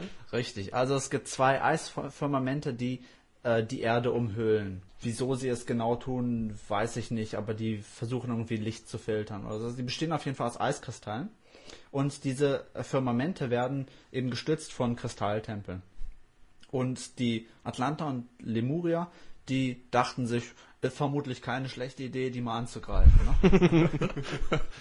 wie machen die das? Raumschiffen oder? Das, das weiß ich nicht. Aber es, es kam, wie es kommen musste, wenn man die Stützen angreift. Die Firmamente brachen in sich zusammen. Und die Atlanter und die Lemuria waren sehr erschreckt darüber. Sie hatten diese Auswirkungen nicht erwartet. Überraschung. Und ähm, also es brachen diese Eisfirmamente brachen zusammen und diese ganzen Eiskristalle fielen zur Erde und lösten ähm, die Sinnflut aus Wunderschön. und spülten die beiden Kulturen hinfort. Das finde ich aber auch gut, dass es jetzt wieder in unsere Geschichtsschreibung quasi dann Ja. überleitet. Ja. Der sodass Anschluss das ist gefunden. Einfach, ja. Das ist Also- ein stimmiges Gesamtbild einfach. Richtig. Die, die Beweisführung ist absolut lückenlos. Ja. Das können wir dann ja auch schon in der Bibel belegen. Ja. Ja. Ja, richtig. Damit haben wir den Perfekt. Beweis. Und wir, wir haben auch gleich die, die Verknüpfung zu anderen, äh, anderen Kulturen, denn nach dem Untergang von, von Mu ging die Königin Mu, 2 O diesmal, Ei. nach Afrika, um die ägyptische Hochkultur zu entwickeln. Das ist sehr gut, weil wir, wir wissen, wir wissen wirklich, dass auch der Sonnengott Ra eigentlich aus Lemuria kommt. Denn Ra war lemurisch für Sonne. Ah, das erklärt es auch, warum der so groß war. Richtig. Also- der hatte auch mehr Chromosomenpaare. War das jetzt so, dass nach der Flut waren Lemuria und Atlantis verschwunden, aber nicht Ägypten? Ja, Jetzt hat er, richtig. das ist dann wieder abgesunken wahrscheinlich. Ja, aber warum, was ist dann mit den beiden anderen? Die sind untergegangen, deswegen gab es ja die Flut. Oder ach nee, das waren die Dinger, die Das waren runtergefallen die sind. Kristalle Ja. von oben. Dann möchte ich ja hier mal Protest anmerken. Abgewiesen. Ja, Warum? Ich finde auch, ich finde eigentlich, dass die jetzt Hast du eine bessere besser Idee? gepasst hat. Die mehr wert ist. Ja, ja, ja. Sind Okay. die auch nach Südamerika vorgedrungen? auch. Erst zur besseren. Idee. Gut. Wenn du länger drüber nachdenkst, liegt alles auf der Hand. Zu Südamerika. ähm, nach dem Untergang ging ne, neben Afrika gingen auch einige nach Amerika und wurden dort zu Mayas. Und auch, auch, die, Ost, auch die Osterinseln waren übrigens Mu. Stellen die Statuen auf den Osterinseln vielleicht Lemurianer Nazca da? Ja, ja. Das ist im Übrigen auch einer der wirklich wenigen sicheren Beweise, die die Archäologie hat. Daran ist nicht zu rütteln. Also egal, ob ihr mir jetzt glaubt oder nicht, aber ihr müsst zugeben, dass die Osterinseln und die Steinstatuen, das ist, das ist wow. Absolut. Das ist der Verschlägt einem Beweis. quasi die Sprache. Da Ja. fehlen einem die Worte. Außerdem sind sind, die die, sind ein, na, natürlich, die sind definitiv nicht huma- humanoid und Richtig, das richtig. ist eine gute Erklärung. Ja, aber was mir jetzt so äh, auffällt anhand der Völker, die dann, also die sich aus Mu entwickelt haben, dass das Haupttalent der Nazca ja anscheinend war, auszusterben. Also die ganzen Völker, die du da zitiert hast, die gibt's ja alle nicht mehr so richtig. Ich würde sagen, die waren einfach sterblich. Ja, ähm, wer sich äh, näher mit Lemuria befassen will, also ich, ich gebe jetzt heute nur die ganz groben Eckdaten, denn alles andere wäre auch, wär auch für eure für eure Dualität ein bisschen zu viel, das muss man sagen. Ähm, wer sich näher mit denen befassen will, ähm, die meisten Bücher wurden verfasst von einem gewissen James Churchwell. Ja, da stammt die Hauptliteratur her. Ähm, des Weiteren äh, auch aus, im äh, lustigen Taschenbuch Nummer 141. Äh, Churchill war ein britischer Erfinder und Angler. Der hat auch viele Angelbücher geschrieben. Der äh, irgendwann im Laufe seines Lebens einen indischen Priester getroffen hat, der ihm eine tote Sprache beigebracht hat. Die nur drei Inder sprechen, was es verbirgt. Naja, wie dem auch sei, er konnte daraufhin Fragmente lesen, die irgendwo waren. Und da standen eben Dinge. Ich denke, Und- hat es auch alles katalogisiert und Ja, richtig. aufgehoben. Ja, und äh, tatsächlich hat er einen, einen äh, hervorragenden Katalog herausgebracht mit den Zeichen und Symbolen, die er in diesen Fragmenten und an irgendwelchen Tempelwänden gefunden hat. Und die sind, dieser Artikel ist auch online verfügbar. Die Symbole der Lemuria, die sind konsistent. Das muss man sagen. Also es gibt zum Beispiel eine aufgehende Sonne, äh, ein T-förmiges Symbol, eine Schlange, die oben blau war mit grüner Unterseite, die sieben Eier umschlingt, was auf die sieben Wurzelrassen der Menschen äh, hinweist. Dann gibt, es, dann gibt es ein Zeichen, das eindeutig ein Maya-Zeichen ist. Dann gibt es verschiedene Lotuszeichen und ein Rechteck. Also es ist nicht so einfach wie bei der Elohim-Lichtsprache, dass man einen Nee. entsprechenden Buchstaben hat. Richtig, also es gibt ganz, ganz komplizierte Zeichen und so Rechtecke, die Ja, ein alle Tee anders und eine Schlange, die ganz viele Farben hat und Richtig. Eier umschlingt. Richtig. Das, das Rechteck steht übrigens für Mu. Also da haben sie sich das, das einfachste, dürfste Zeichen für ihre eigene Bezeichnung Für die Königin oder jetzt für den Mu mit zwei U oder einem? äh, mit, mit einem Mu, Ah, okay. also für den Kontinent. Allerdings, wenn man etwas über den Kontinent Mu an Tempelwänden schreiben äh, wollte, dann benutzte man dafür einen offenen Lotus. Ah, okay. Ihr fragt euch jetzt, welche Tempel? Ich dachte die Kristalltempel. Richtig. ja. Der Herr Churchill hat im Übrigen auch herausgefunden, dass auch der Garten Eden in Lemuria war. Das überrascht mich jetzt. Ja. Mich nicht. Ich habe dann auch nochmal im Internet geschaut, da gibt es eine wunderbare Seite, die heißt lemuria.de. Die möchte ich auch nochmal ganz kurz vorstellen. Die ist gegründet von einem äh, Dietrich von Oppeln-Bronikowski. Ist das dein Ursprungsname? Also der ist der Begründer der Seminar- und Ausbildungsorganisation Lemuria. Denn Lemuria hat auch Zentren in Deutschland. Ah, In Berlin und München, meines Wissens. Ne, er schreibt ja auch ga- ganz viel wunderbare, äh, wunderbares Zeug über Lemuria und ähm, beantwortet Fragen. Und eine Frage finde ich äh, bezeichnend und möchte sie aus diesem Grunde vorlesen. Die Frage lautet, wie kommen Sie eigentlich zu dem Thema und warum ausgerechnet Lemuria? Seine Antwort, es gibt viele Wege zu beschreiben, wie ich dazu kam. Vielleicht ist es am einfachsten so. Schon als, Kind hatte ich eine Ahnung von Gott als jemand sehr Liebesvolles und sehr Wunderbares, sehr Heiteres und Freundliches. Ich spürte das in meinem Bauch. Wenn ich später von Elend hörte und das Elend in unserer Welt sah, konnte ich es oft nicht glauben, weil ich doch wusste, dass Gott so anders ist und dass, wenn er diese Welt schuf, es auch sicher anders gemeint hat. Punkt. Ach so. Das war, seine, das war seine Erklärung, wie er zum Thema Lemuria kam. Das kann man einfach so im Raum Ja. stehen lassen. Nicht, nicht Komisch, schlecht ich bin aus, dem, aus der Überlegung zum Thema, ich glaube nicht an Gott gekommen. Das ist wirklich eine gute Lösung der Frage. Weil er hat es nicht so gemeint. Richtig. Ist okay, Gott. Wir, Ja. wir haben deine Entschuldigung akzeptiert. Ja. Also ich, ich denke, das wäre auch erstmal das, was ich, äh, das wäre mein Teil 1 zu Lemuria. Vielleicht komme ich ja irgendwann später nochmal drauf zurück. Aber abschließend möchte ich noch ein, etwas äh, ganz Knappes sagen zu einer Technologie aus Atlantis, die jetzt aufgetaucht ist. Und so habe ich im Internet gelesen. Eine Uhr ist aufgetaucht, die auch interessant ist und auf den Frequenzschwankungen innerhalb der 24 Ta Stunden des Tages arbeitet. Frequenzschwankungen, die wir im Gesang der Vögel darstellen könnten, wenn wir uns die Zeit dafür nehmen. Sie heißt die Uhr der Zongalabruck. und damit schließe ich mal. Ja, aber, aber ich hätte noch zwei Fragen, die mir unter Bitte den schön. Nägeln brennen. Und zwar, was hat äh, Lemurien mit dem Tier Lemur zu tun? Kannst du darüber was rausfinden? Ja, also ich, ich denke, dass einfach, ähm, es gibt äh, verschiedene Konzepte von Lemuria. Das eine ist dieses wissenschaftlich fundierte, ähm, äh, praktisch spirituelle Gegenstück zu Atlantis und das andere ist dieses äh, Fantasiegebilde, diese Lan Landbrücke zwischen Indien und äh, Afrika meinetwegen. äh, die sich biologischen Pseudowissenschaftler erdacht haben, um äh, die Erklärung von äh, Lemurenvorkommen aufzustellen. Also ganz, ganz Humbug. dreist, ganz Ja. dreist geklaut. Ja, Ja, und eine Frage hätte ich noch, und zwar, was haben die NASCAR mit der amerikanischen Autorennserie zu tun? NASCAR hießen die, aber vielleicht Oh, waren das, okay. ja, ich, ich denke, das, das war einfach, dass die, vermutlich war die Aut amerikanische Autorennserie äh, ähm, von Chinesen erfunden worden und die haben das wieder L und R verwechselt und also es. Also würdest nicht diese Beziehung auf keinen Fall ausschließen, nur Nein, weil es einen nein, anderen nein. Buchstaben am Ende hat. Das hängt schon zusammen. abs, abs, das muss, das muss Ja. zusammenhängen. Ideen sind manchmal sehr viel mehr wert als Forschung. Ja, Das weißt du doch jetzt mal. Das ist gut. Aber ich habe noch eine Frage. Was ist das für eine komische Uhr, wenn die sagt, dass der Tag 24 Stunden hat? Ich glaube nicht, dass der Tag 24 Stunden hat. der Tag hat natürlich andere Stundenanzahl, aber ich, Ja. ich glaube, da äh, kommen wir noch zu. aber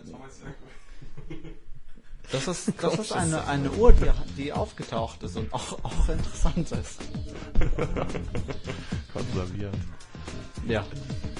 Gut, dann ähm, ist dieser Abschnitt ebenfalls erst vorerst beendet. Wir machen nochmal eine ganz kleine Pause und sind sofort wieder da.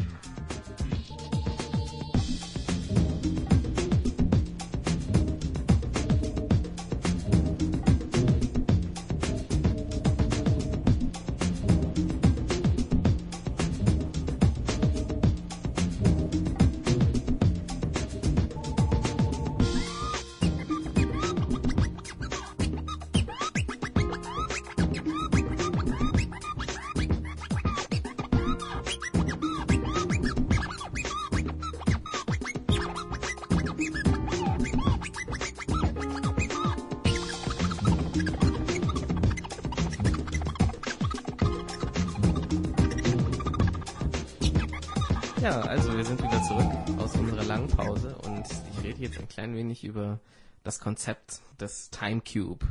Time Cube, ähm, das kann man fast gar nicht gut erklären, was das ist. Das muss man eigentlich erleben. Ich empfehle darum, äh, auf diese drei Homepages des Verfasser der, der Time Cube Theorie zu gehen. Das ist einmal www.timecube.com, dann www.abovegod.com und die aussagekräftigste Adresse thegreatestthinker.com. Oh. Weil äh, dieser, dieser Mensch, der diese Theorie von eigentlich allem entwickelt hat, ist der klügste Mensch der Welt. Das wird er auch nicht müde zu behaupten auf seiner Homepage. Und ähm, wenn ihr die Homepage mal gesehen habt, also das ist ähm, so 30 Punkt Schrift, zentriert und bunt. und man muss gefühlte 300 Seiten scrollen, bis man von oben bis unten gekommen ist. Und manchmal verirrt man sich auch, weil sich die Sätze so halb wiederholen oder die Konzepte zumindest sehr stark wiederholen. Und was ist Timecube? Timecube ist eigentlich hat so, dass der, dieser Dr. Gene Ray, wisest man on earth, hat herausgefunden, dass nicht der Tag 24 Stunden hat, sondern der Tag hat 96 Stunden. Weil der Tag besteht nicht aus äh, 24 Stunden, sondern er besteht aus vier Teilen mit jeweils 24 Stunden. Nämlich von, von morgens bis mittags, von mittags bis äh, abends, dann die Nacht und den Tag auch noch. Hä? ja, es ist ein bisschen komisch. Auch komisch, dass es Time Cube heißt, weil ich habe ein Würfel ja nicht vier Seiten, sondern sechs. Aber, naja, also zum Beispiel stand auf der Seite äh, All Clock Faces are wrong. Also alle Uhren sind, sind falsch beschriftet und sie müssen eigentlich nicht beschriftet sein 3, 6, 9, 12, sondern 4, 8, 12, 16. Das habe ich dann auch nicht verstanden. Hä? Ja, und Aber das ist auf jeden Fall nicht die Uhr aus Atlantis. Nee, die Nein. war falsch. also das ja, ist die waren auch schon falsch. am- beim besten Willen nicht die Uhr aus Atlantis. Alle dumm. Also die zentrale Aussage ist, das, das lese ich mal auf Englisch vor, weil das ist manchmal sehr, sehr schwer zu übersetzen. Ich habe jetzt auch einige Sachen übersetzt, die ich nachher noch vorlese, aber manches ist einfach so, also der Schreibstil ist sehr seltsam. Es ist so alles nacheinander von oben nach unten geschrieben und ich glaube, das wurde auch direkt reingechannelt. Also die zentrale Aussage ist, Earth has four corners, simultaneous four-day time cube. In only 24-hour rotation, four corner days. Cubes four, quad Earth, no one-day God. What? Ja. Hallo James Joyce. Also, ja, es liest sich ein Nee, bisschen das ist komisch. ein zu viel Ist, ist das die Essenz des Ganzen? Das müssen, ist wirklich die Und Essenz. ist das eine Gratis-Essenz? Die kann man sich auch aufmalen. okay. Eine Frage zu dem Layout der Seite. Ja. Würde es übersichtlicher werden, wenn er die Wörter und Sätze vielleicht von oben nach unten anordnen würde und die immer breiter werden? Das wäre schön, ja, das kann man nur hoffen. Also die Seite wird äh, auch ständig aktualisiert. Das habe ich gemerkt, als ich nochmal drauf geschaut habe. Also die Seite gibt's schon ewig, ähm, aber in letzter Zeit stehen auch Kommentare drüber über Obama, was er jetzt machen muss oder nicht machen muss. Äh, jedenfalls, ich mach, sag mal ein paar der, der Highlights, die es so gibt. Also er, er hat sagt, Erwachsene entwickeln sich aus Kindern per Evolution. Denn kein Erwachsener wurde je erschaffen, denn nur Babys werden erschaffen.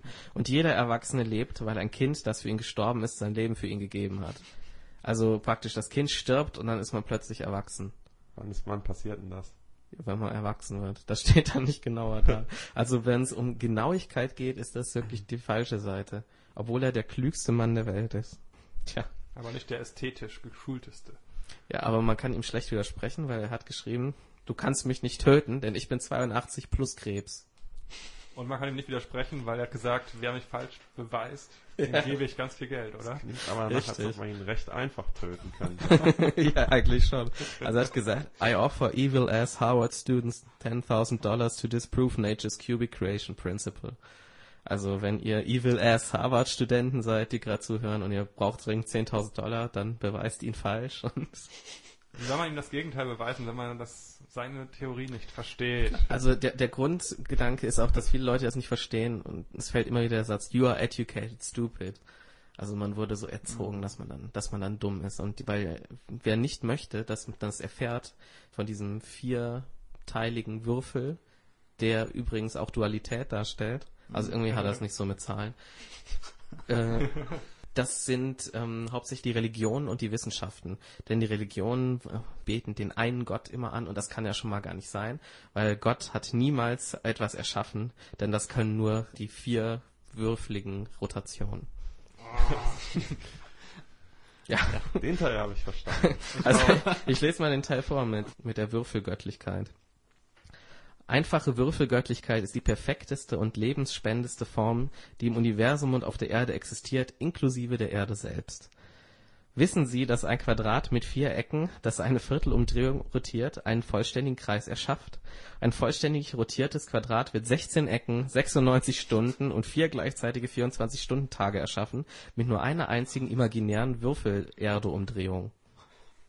Also Okay. es, die Übersetzung hört sich jetzt vielleicht doof an, aber das Original hört sich auch so an. Also ich habe das auf Deutsch besser verstanden als Ja, Das also eine Mal, wo ich es auf Englisch gelesen das wird, habe. das wird einem dann vielleicht bewusster. Unterschrieben ist das mit Dr. Jean Ray, Cube Phenomenologist and the wisest human. Er hat noch eine zweite Unterschrift.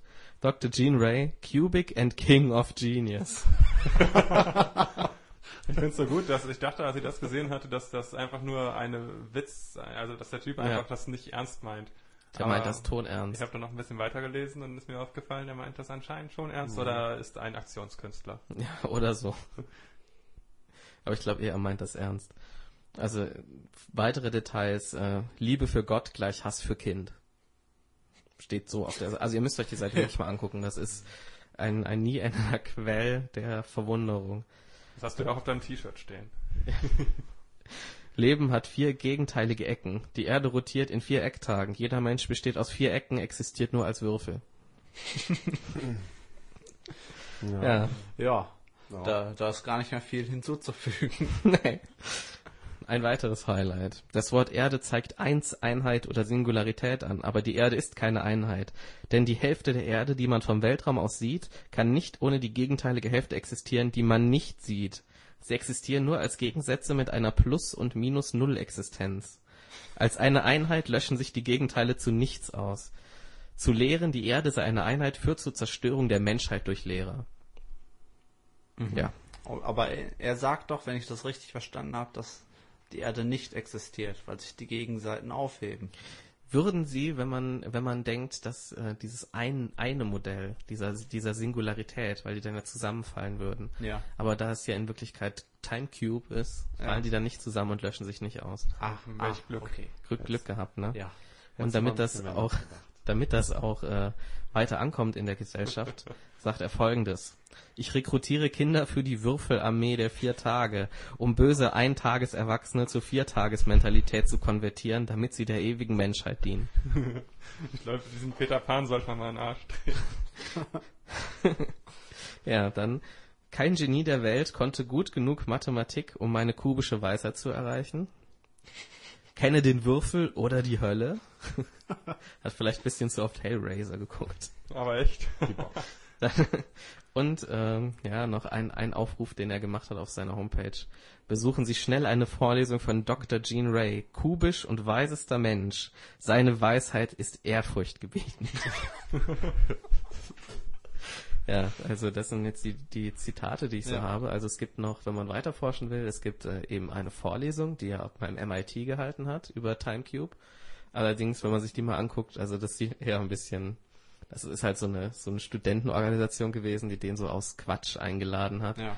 Und da ist da, glaube ich, einer der Redner ist auch ein Hund oder so und einer küsst immer alle anderen. Und, und Ist er dort auch, auch angekündigt als King of Genius? ich glaube leider nicht. Ich glaube, als Nur als wisest Gene human. wisest human. Aber das ist ja immerhin schon mal was. Und ähm, ja, es gibt auch noch eine Dokumentation, wo ihn irgendwie einer besucht. Die kann man auch auf YouTube finden. Das heißt, glaube ich, The, the Time Cube Experience. Und ja, das ist ganz interessant, wenn man diesen Menschen mal sieht, weil er sieht aus wie ein ganz regulärer alter Mann. Er Ja. hat immer so ein weißes Hemd an und so eine Baseballkappe und erzählt dann halt so, na, na, na, bla, bla, bla. Also, dass äh, der so enorm verrückt ist, wie diese Seite das offensichtlich da liegt, das kann man gar nicht glauben. Das ist wirklich eine ganz, ganz komische Sache. Man weiß halt auch nicht so richtig, was er damit bezwecken will. Also er sagt halt immer, dass die, die Menschheit ist halt dumm gelehrt worden von den Wissenschaftlern und den Religionen. Und erst wenn man jetzt diese, diese Würfelartigkeit der Realität erkennt, dann wird alles direkt viel besser. Also, weil wenn man an einen Gott glaubt und nicht an, an, an einen weiblichen und einen männlichen Gott, dann wird das auch zu AIDS führen, weil ein Gott allein wäre ja dann schwul. Der hat ja auch, genau, der ist nämlich noch so ganz homophob und ähm, fremdenfeindlich. Oder rassistisch eigentlich eher. Aber ganz mysteriös rassistisch. Also er schreibt auch so Sachen, die Weißen haben es verdient, von der schwarzen Rasse zu Tode gekloppt zu werden, weil sie sich dumm, dumm gelehrt haben. Ja.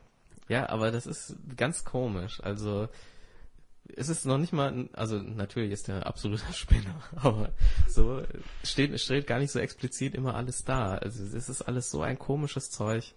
Man muss es sich wirklich mal selber durchlesen. Also darum habe ich dieses Referat auch nicht so ausführlich gestaltet. Man muss einfach selbst auf die Seite gehen und mal von oben nach unten scrollen. Und inzwischen gibt es sogar eine zweite Seite.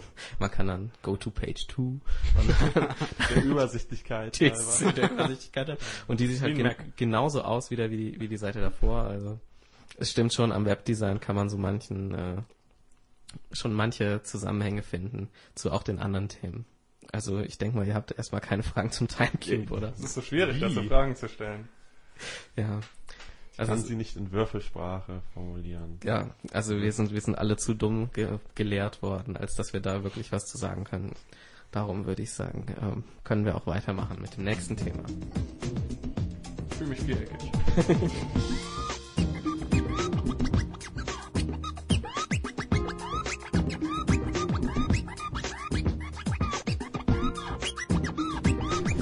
Okay, wie beim letzten Mal auch schon, geht es heute wieder um Kristallschädel. Diesmal, letztes Mal haben wir ja gehört von der IKA, von der Internationalen Kristallschädel Mhm. Association, wofür das auch immer steht, wahrscheinlich nicht. Ähm, Industrie- und Handelskammer. ja, Nein. da haben wir ja schon gehört, was die für tolle Sachen bei ihrem Vort Vortrag eine so. Konferenz. Konferenz bei der Kra Ja. genau bei der Kristallschädelkonferenz angeboten haben und heute unterfüttern wir das alles mal mit harten Fakten. Hm. Und deshalb geht es zuerst ähm, nach Wikipedia und wir schauen mal, was es dort über Kristallschädel so zu sagen gibt. Es handelt sich dabei um ähm, Schädel aus Bergkristall oder anderen Edelsteinen. Und das sind Nachbildungen natürlich menschlicher, meistens Schädel. Und ähm, die Zuschreibung zu indianischen Hochkulturen, das ist ein bisschen interessant, stützt sich lediglich auf Behauptungen und ist nicht durch nachprüfbare archäologische Befunde oder unabhängige historische Dokumente untermauert. Was? Außerdem das Alter und die genaue Herkunft dieser Kristallschädel sind daher bis heute umstritten und wiederholt wurden bisher in Museen ausgestellte Kristallschädel als Fälschungen identifiziert. Sind die denn wirklich, äh, sind die auch aufgemalt oder geht das nicht? Wie aufgemalt. Also Kristalle kann man Nee, auch aufmalen. Das sind jetzt echte Kristalle. Ach so, ach so. Oh nein, in Teufels Küche. Das sind auch echte Kristalle. Aber das sind, ähm, Andere echte Kristalle. Qualität. das sind dreidimensionale Kristalle und nicht fünfdimensionale Kristalle. Ja. Ähm, ja, und der berühmteste ähm, Kristallschädel ist natürlich, wie, wie wir ihn alle kennen, der äh, Mitchell Hedges Kristallschädel. Ja. Der, Ah ja, stimmt. ja, gefunden wurde 1924 von der damals 17-jährigen Anna Mitchell Hedges. Und ähm, sie hatte dort mit ihrem Adoptivvater Frederick Albert Mitchell Hedges eine Ausgrabung gemacht und der war dabei ähm, davon überzeugt, dass er Ant Atlantis entdeckt hatte. Und ähm, So ein seriöser Wissenschaftler. ja, Ja. genau, da haben sie ein bisschen rumgegraben und sie Und, ihn und, entdeckt. und, und wo, wenn ich fragen darf? ähm, in damaligen britisch Honduras, heute Belize. Ah, ja. Ja, ähm, aber eine andere Quelle sagt, ähm, dass äh, Mitchell Hedges diesen Kristallschädel Schädel allerdings schon im Jahr 1943 für 400 Pfund, bei ähm, Sotheby's vom V- Vorbesitzer Sidney Burney ersteigert hatte. Hm. Etwas enttäuschend. Wer, wer mag da wohl die verlässlicheren Daten haben? Ich glaube nicht, dass ein altes, ähm, traditionsreiches Auktionshaus da, dass man dem da Vertrauen schenken darf. Nee, würde ich auch nicht. Ähm, ja, der ist sehr interessant. Der hatte große Ähnlichkeit zu dem Londoner Schädel, der dort ausgestellt ist. Ähm, und der ist eine Fälschung. Wie unterscheidet man denn Fälschung von echten Kristallschädel? ähm, das wird ähm, mit Wissenschaft gemacht. Die, die echten Kristallschädel haben so ein Zertifikat drunter geklebt. Ja. Ja, wenn unten Praktisch. zum Beispiel Made in China, Made in India und so weiter steht, dann ist es wahrscheinlich keine Fälschung, weil die noch gar nicht diese Möglichkeiten hatten, das damals herzustellen. Ach so. Sind die Made in Lemuria? Ja, ich weiß es nicht so genau. Also, auf jeden Fall, dieser Schädel ist so interessant, weil er ja so alt sein muss und man ihn eigentlich zu dieser Zeit noch nicht herstellen konnte. Man hat diesen Schädel untersucht und ähm, dabei hat einer festgestellt, oder hat man festgestellt, dass bei etwa zwölf Stunden Arbeit ähm, pro Tag am Objekt dieser ähm, Schädel erst nach 1600 Jahren fertiggestellt worden würde. Aber allerdings steht dann auch weiterhin, ist eigentlich die Bearbeitung von Bergkristall eher unproblematisch. Und in Europa sind die Techniken zur Bearbeitung seit Hund Jahrhunderten bekannt, ähm, wie beispielsweise aus ähm, Bergkristall gefertigte ähm, Trinkgefäße in Dresden im grünen Ge Ge Gewölbe beweisen. Und eigentlich habe ich irgendwo anders noch gelesen, man geht eigentlich davon aus, dass die in Deutschland einfach hergestellt wurden. So im ähm, 19. Jahrhundert. Okay. Ja, Wie, Aber- wie, wie sind die eigentlich auf die Berechnung 1600 Jahre gekommen? War da jemand, der, der hat äh, immer daneben Zeit gemessen? Ja, also man kann ja einfach gucken, wie hart 1600-jähriger. dieses äh, Material ist und man hat das ja nicht mit Ach so. richtigen, härteren ähm, Werkzeugen bearbeitet. Und dann, wenn man es wirklich nur mit Polieren macht, dann muss ein kleines Kind schon ganz schön lange für reiben. Ja, der, der Gedanke also, also ist, glaube ich, dahinter, dass halt, wenn man den Kristall zu fest bearbeitet, dann zersplittert der halt sofort. Genau, genau. Und man müsste praktisch mit ganz wenig Reibung immer nur ein bisschen abmachen, damit das funktioniert. Aber offensichtlich stimmt das ja nicht. Also zumindest nicht in dem, in dem Ausmaß. ja. Ja, wenn man ein Trinkgefäß aus Kristall herstellen kann, Ja. dann kann man auch einen Schädel daraus herstellen. Ähm, jetzt kommt es, geht's weiter zu paranormalen ähm, Eigenschaften des ähm, Kristallschädels. Jetzt, das gab es beim ähm, englischen Wikipedia-Artikel.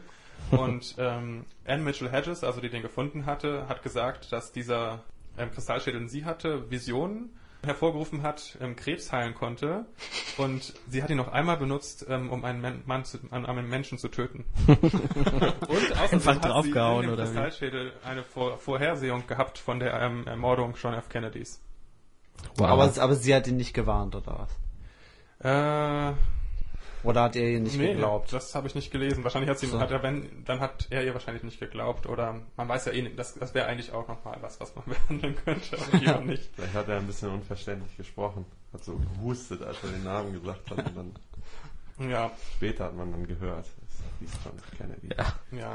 Also F. allerdings wird auch gesagt, dass diese paranormalen Fähigkeiten von Kristallschädeln haben eigentlich nicht so wirklich viel ähm, ähm, Unterstützung finden, die in der wissenschaftlichen ähm, Community.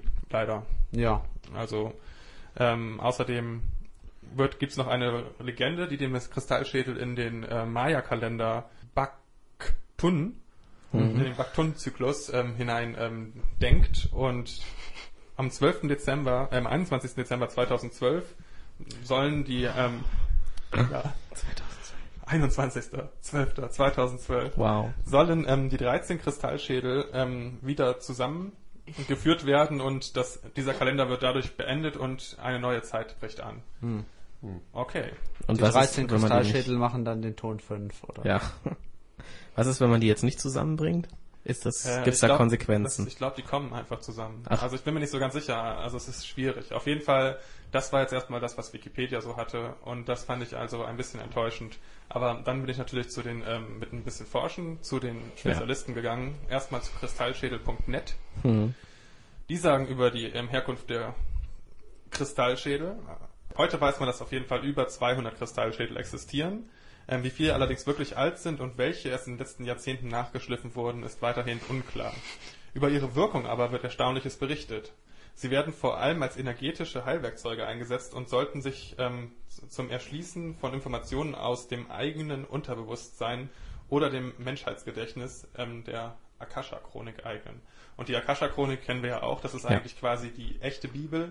Das sind die ganze Weltgeschichte ist das ja eigentlich zusammengefasst ähm, und zwar nicht in Schriftform, sondern die ähm, wabert irgendwie so Genau. im Kosmos herum und die muss Ja. halt nochmal irgendwann aufgeschrieben werden. Ja. Aber die ist halt zum Glück in Kristallschädeln auch gespeichert, weil wir alle wissen ja, dass Kristall ähm, ist ja auch, wird auch in der Computerindustrie verwendet, um Daten zu speichern und Kristall speichert Daten. Und das Ja. Spannende bei den Kristallschädeln ist, die sind ja erstmal so Kristall Ja. und sind schon über mehrere Millionen Jahre wahrscheinlich in der Erde entstanden und haben über diese Zeit einfach die ganze Erdgeschichte schon mal gespeichert.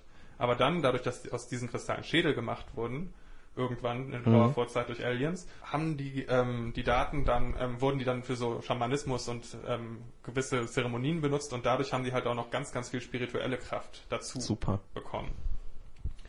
Ja. Also Akasha-Chroniken, das ist auch ein Thema, da könnte man noch weiter drauf eingehen. Also das ist auch ein weites Feld. Ja. Ja.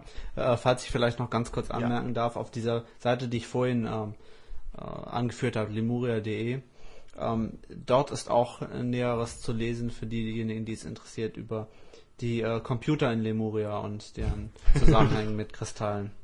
Mhm. Also, dass die, dass die Computer damals noch kleine und große Kristalle waren, die durch bestimmte Techniken gerichtete und strukturierte Ladungen er erhielten, die sie über den Äther, in Klammern dahinter stand, da stimmt dieses Wort noch, abgaben. Da stimmt dieses Wort. Das klingt nach 50er Jahre Ja. Science-Fiction-Film. Ja. Also Nä- Näheres ist dann auf der, auf der Homepage noch zu lesen. Gab es da auch Kristall-YouTube? Ja. Kristall Blu-ray Player. Nein, Crystal. das konnte sich nicht durchsetzen. Und nur 144 Kristall HD DVD. Lemuria gab's HD-DVD. Ja. Ähm, und dann nochmal, haben die nochmal ein bisschen was genauer jetzt nach diesen Fälschungsclaims ähm, über die Mhm. Mitchell Hedges äh, im Schädel dort stehen, nämlich dass der Ende der 70er Jahre, also schon länger, in längerer Vergangenheit, nicht nur irgendwie in den 90ern oder im äh, 21. Jahrhundert, sondern das ist eigentlich, also es hat schon wahrscheinlich mehr Wert, weil es älter ist, Mhm. ähm, wurde das schon mal von ähm, Hewlett Packard, von Computerexperten untersucht, der Kristallschädel. Und ähm, es wurden einige höchst verblüffende Eigenschaften entdeckt. Und man konnte zweifelsfrei feststellen, dass er schon sehr alt war. Und außerdem fanden die Forscher keine Werkzeugspuren, sodass auch eine Herstellung mit härterem äh, Metallwerkzeug eigentlich ausgeschlossen werden musste. Und es ist den Wissenschaftlern bis heute ein Rätsel, ähm, wie die indianischen Handwerker all diese Eigenschaften des Kristalls entdeckt haben und bei der Anfertigung des Schädels genau berücksichtigen konnten. Also schon ziemlich spannend und dann sagt auch Don Cirillo, wird dann zitiert, der ähm, über die ähm, 13 Kristallschädel nochmal was sagt. Die kommen nämlich aus der Maya-Geschichte. Und im einst besaßen die Mayas 13 Kristallschädel, über deren Alter wir aber nichts genauer wissen. Sie sind von den vier mythischen Lehrern der Maya erschaffen worden, also wahrscheinlich Leute aus Lemuria oder Ich, sowas, ich an, ich. anzunehmen, ja. Ach nee, von Wesen aus einer anderen Dimension und einem anderen Stern steht da. Ah, vielleicht auch, aus, die? Leute Ja. aus Lemuria. Ja. Nazcal. Ja, und jetzt fand ich einfach sehr schön bei ähm, Kristallschädel.net, da haben die eigene Kristallschädel, die die bekommen haben. Ähm, und das haben die sehr schön eigentlich beschrieben, das will ich auch noch mal ein bisschen länger Ja. zitieren, wie die gekommen sind. Also sie haben geschrieben, seit einigen Jahren beschäftigen wir uns mit Kristallen und Kristallenergien. Mit großem Interesse lasen wir das Buch Tränen der Götter ähm, über die Kristallschädel und wenige Wochen danach, das war 1999, waren wir Besitzer eines Kristallschädels. Praktisch. Er hat Gewicht von circa zwei Kilogramm. ähm, wir meditierten oft mit diesem Schädel und experimentierten. Viele neue Erkenntnisse kamen auf uns zu. Dass es sich hierbei um einen alten Schädel handelt, war für uns klar. Nach einiger Zeit gab er in einer Meditation seinen Namen bekannt. Shinoa. Hm. Doch damit nicht genug. Mit jeweils zwei Monaten Zeitabstand kamen noch zwei weitere K- Kristallschädel zu uns. Wie, kommen die, denn Die dahin? sind wie die Fliegen. Die sind so ähnlich wie Krügern, glaube ich. ja. Ähm, ein deutscher Kristallhändler, dann jetzt nochmal genau wie die kamen, der hat die nämlich erworben und von einem Globetrotter, der aus Südamerika kam, gekauft. Hm, Ach so kamen die. Ähm, zuerst der kleinere Schädel kam, den ähm, wir liebevoll kleiner Schelm nennen. Trotz seiner materiellen Größe hat er eine sehr kraft, kraftvolle Energie, aber er wiegt nur 1,6 Kilo. Aber als nächstes kam der große Schädel, Ist ja auch genannt kein Wettbewerb, ne? Big Daddy, Big Daddy. zu uns. Oh, Ja. Seine Energien werden oft als klar, ruhig, wohlwollend und beschützend empfunden. Er hat ein Gewicht von 4,5 Kilo und ist damit verhältnismäßig groß. ja. Ich finde die Details sehr gut. Das ist total spannend. Dieses Szenario ist auch sehr schön, sich vorzustellen, wie die da in einer Gruppe zusammensitzen und der eine sagt, hol mir Big Daddy raus, ich besorge den kleinen Schelm. Ja, das machen die wirklich. Das sind eigentlich die drei Hauptkristallschädel, die die dass sie dann haben. mit Kristallschädel Richtig. zurückkommen. Das sind eigentlich die drei ähm, zentralen Kristallschädel, die die da haben und die die bei ihren Seminaren verwenden. Und jeder hat seine Eigenarten, seine besonderen Wesen und seine besonderen Wesenszüge, natürlich. Aber und ich finde das auch sehr interessant. Und jeder der Teilnehmer unserer Seminare konnte wiederum unterschiedliche Erfahrungen mit ihnen sammeln. Eine Vielfältigkeit an Überraschungen und Wissen sprudelt aus ihnen hervor. Sprudel. Ja, also da kann ich ja auch nochmal um noch mal eine Verknüpfung zum letzten Mal zu machen. Wir hatten uns ja letztes Mal gefragt, was ist denn dieses Chakraphon überhaupt? Also wenn man auf YouTube Chakraphon eingibt, äh, beziehungsweise Chakraphon IKA, dann kommt eine Aufnahme von dem Chakraphon, wie das bei dieser äh, Konferenz von den, von den Kristallschädeln Ja. ähm, gemacht, benutzt wurde. Und da ist auch zu sehen ein Chakraphon. Das sieht eigentlich aus wie ein Xylophon oder sowas. wie, also nicht Xylophon, aber wie so ein reguläres Phon. Und, ähm, daneben liegt Rose Hart, der Ah. Kristallschädel. Ja, da kommt Und es hört sich, also die Musik hört sich jetzt nicht so besonders an, ehrlich gesagt. Halt so, bum. Naja, okay. aber macht wenigstens ähm, Rosa dazu so ein bisschen Kopfnicken oder sowas? Oder Rose Hart mit den macht Zähnen klappern? rumliegen. Also Rose Hart kann leider nicht so viel machen. Rosart war das ein bisschen peinlich. Das ist ja nicht so wie Murray von Monkey Island. nee, schade. Aber dann es, was, was interessant ist, diese Überraschung und Wiss, das Wissen, das von ihnen hervorgeht. Und dann ist ihnen aufgefallen, dass durch eine Zusammenkunft von mindestens drei Kristallschädeln eine besondere Energie entsteht und sie erschaffen ein neues gemeinsames Energiefeld. Da, also war Tim letztes Mal auch nicht weit ab vom Schuss, als er gesagt hat, dass man die zusammenbringt und dadurch ähm, später dann Spiegeleier braten kann. Ja. Ja, und da wird noch gesagt, dass die halt so komische elektronische Energien haben und wenn man die zusammenpackt und ins Dunkel, das Dunkel macht, dann fangen die an zu glühen und Wow. außerdem können die schwitzen und so weiter und so fort. Das ist ja total ekelhaft. interessant. ähm, und das ist total, inzwischen haben wir viele Erfahrungen und Erkenntnisse gesammelt mit den Kristallschädeln, was wir mit denen machen können. Und in Andres Kristallseminaren können die Teilnehmer unter anderem sehr intensiv mit den Kristallschädeln arbeiten. Aha. Schön. Wenn die schwitzen, muss man die auch duschen? Ähm, keine Ahnung. Ähm, ich glaube, das, das sammeln die einfach auf und das wird dann Ach so. eine Essenz oder sowas. Hm. Das kann man auch verkaufen wieder. Und das wäre vielleicht ganz gut. Ja, das ist schön. Energie ausgleichen. Aber die Ja. Kristallschädel sind echt berühmt, von denen zum Beispiel Big Daddy kam, war auch schon mal in R ähm, RTL mit äh, Uri Geller, glaube ich. Ja. Also so, das ist eh ähm, eine gute Quelle dafür. Also ich habe auch gesehen, jetzt letztens, als kam ja der Film, die Kristallschädel featuring Indiana Jones. Ja. Und ähm, dazu gab es dann auch so manche Sendungen, wo dann so darüber geredet wurde. Und da saß saß auch oft so eine Kristallschädel-Tante dabei. Ich weiß nicht, die hast du Ja, bestimmt. ja. Ja, Ja. ich habe den Namen auch vergessen, aber die ist in, die ist die deutsche, äh, die deutsche Hauptkompetenz zum Thema Kristallschädel. Also die erzählt sehr viel für, zum Thema Kristallschädel. Ja, jetzt sich der Forschung über Kristallschädel Richtig, richtig. verschrieben. Ich fand das interessant. Ich glaube, ich will mal wissen, ob welcher Kristallschädel jetzt bei ähm, Indiana Jones und die Kristallschädel mitgespielt hat. Also vielleicht waren es auch Der verschiedene. Kristallschädel. Ich glaube nämlich, ein Kristallschädel darf am Tag nicht länger als drei Stunden arbeiten. ja, so ähnlich wie Doch die Kinder. Kristallschädel gesetzt. Ja, das ist einfach zu deren eigenen Schutz. Ja. Das fangen die an wütend zu werden und glühen Ja. rot. Nur bei Schaustellern wird ausgenommen. Sonst kommt die Gewerkschaft wieder, die Ja, Kristallschädel-Gewerkschaft. Und das Kristallschädelamt, die dann wegnimmt und in Heime steckt. Ja, und es wird einfach nochmal sehr deutlich jetzt klar gemacht, was alles in denen gespeichert ist, in ihrem Wissen. Ähm, und das sind nämlich jegliche Informa ähm, Emotionen von anderen natürlichen Systemen, egal wo auf der Welt, können registriert werden von ihnen. Auch wenn bei den meisten Menschen dies nicht bewusst funktioniert, haben wir hierzu alle Voraussetzungen. Also auch wir können eigentlich mit Mhm. unseren Schädeln Kristallschädel imitieren. Das ist, glaube ich, so, worum es da geht. Ähm, ein Kristall Emulator. Ja. ähm, in der Größe, wie er zum Schleifen von Kristallschädeln benutzt wurde, braucht vielleicht 10 Millionen Jahre, um zu wachsen.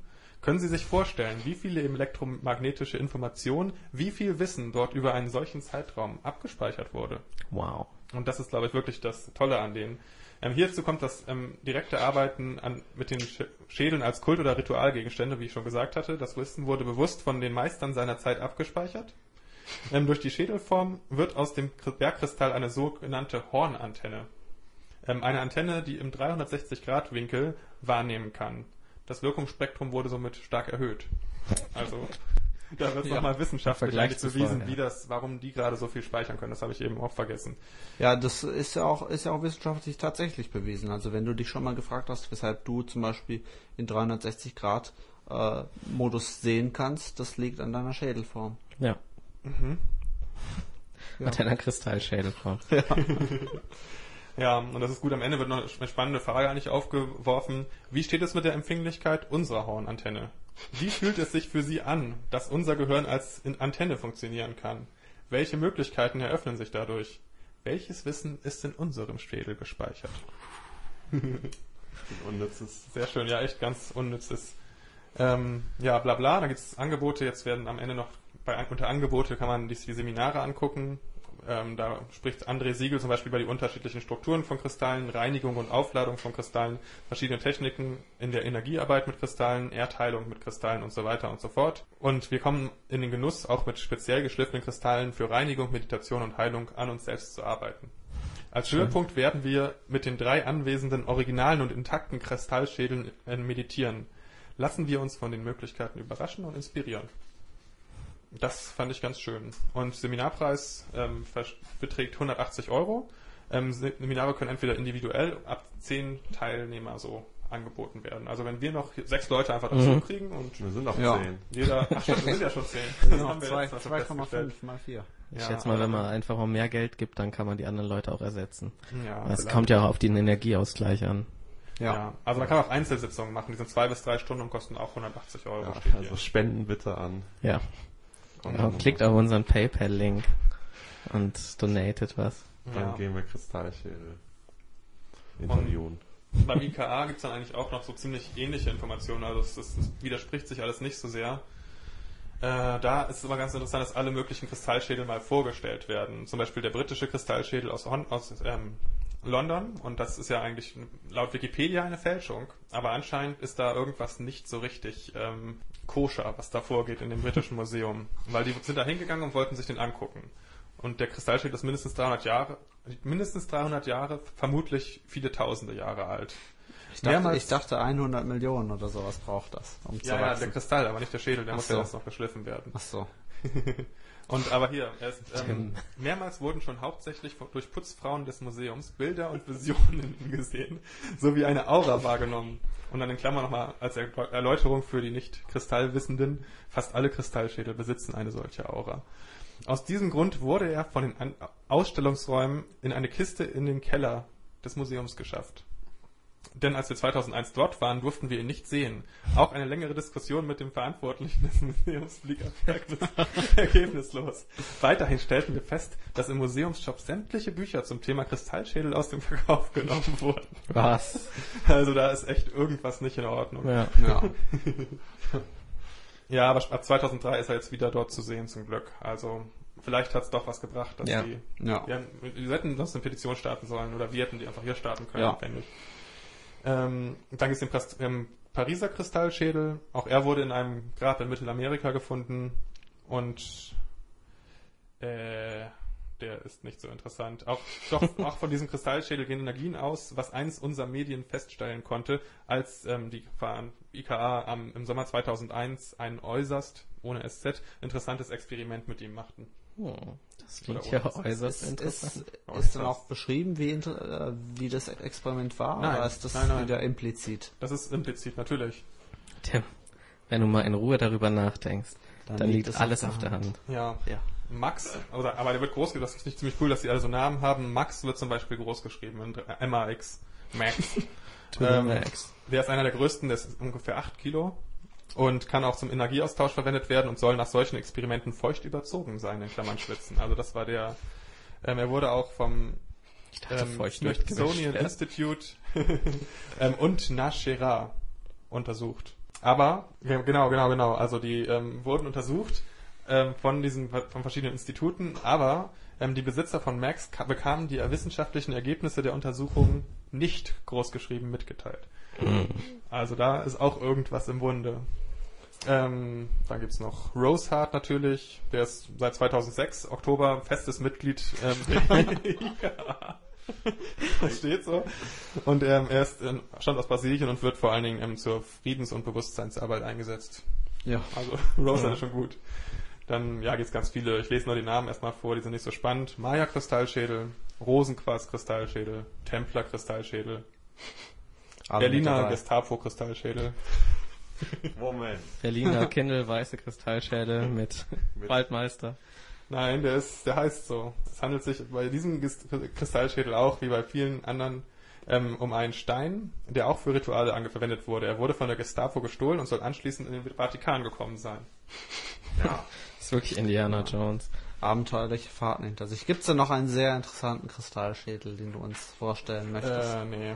Das ist eine Guido Knopf-Dokumentation über den gestapo Was ich ziemlich gut fand, es gibt dann auf der Seite eine ellenlange ähm, Story, erstmal die Legende von dem ähm, Kristallschädel nochmal, die wir auch schon gehört haben.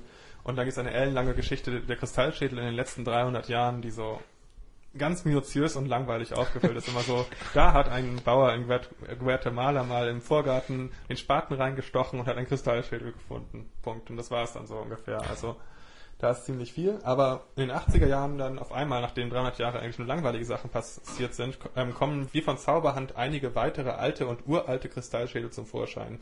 Diese neuen Kristallschädel gehörten entweder Privatleuten oder wurden von unterschiedlichen Indianerstämmen verborgen gehalten. Und die neuen Besitzer fü- fühlen sich mitunter inspiriert, öffentlich über ihre Kristallschädel zu sprechen. Immer mehr Menschen bieten Kristallschädelpräsentationen an und es werden mehrere neue Bücher veröffentlicht.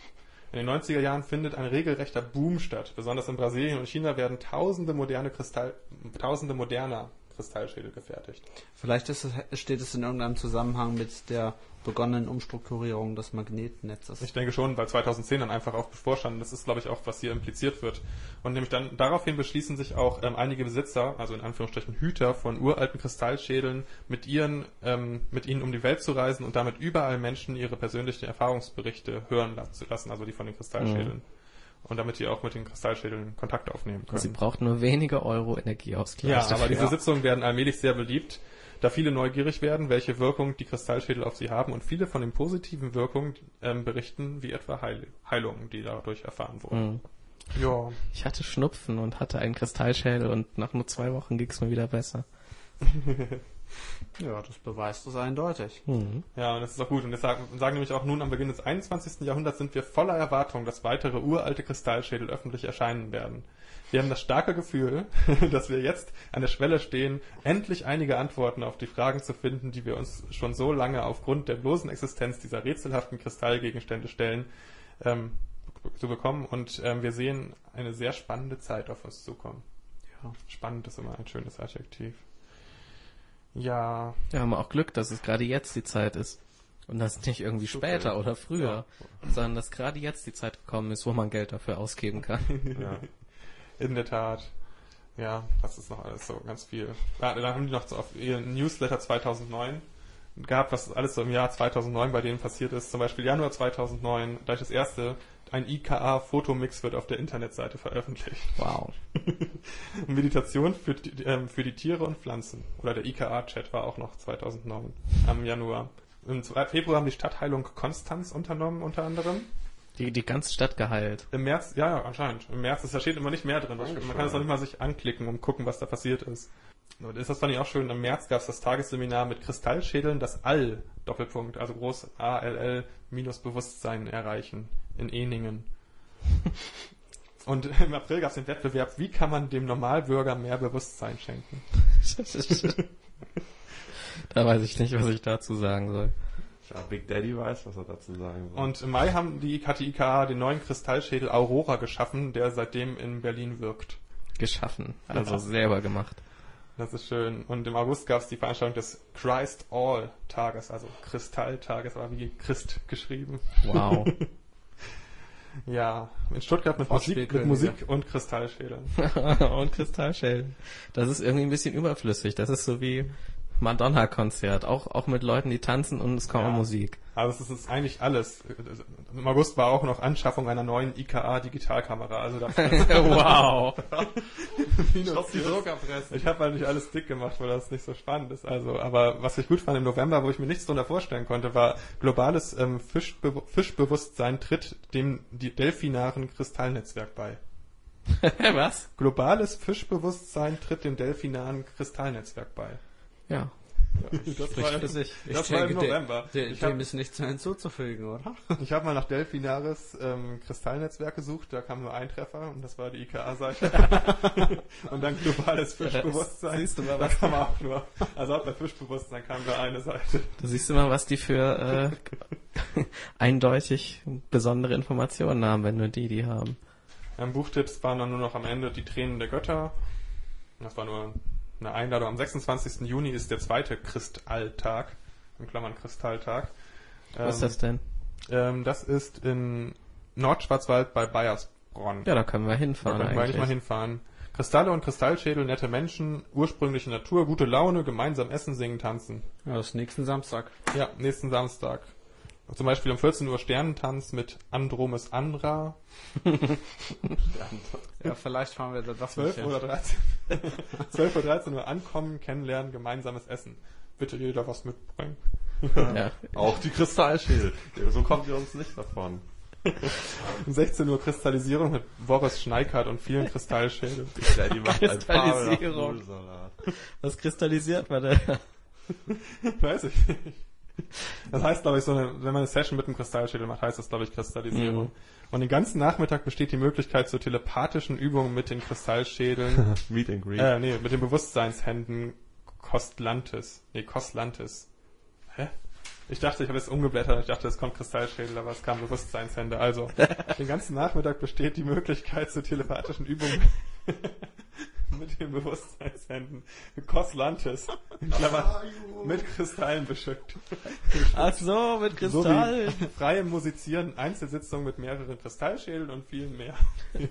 Aber jetzt Energieausgleich.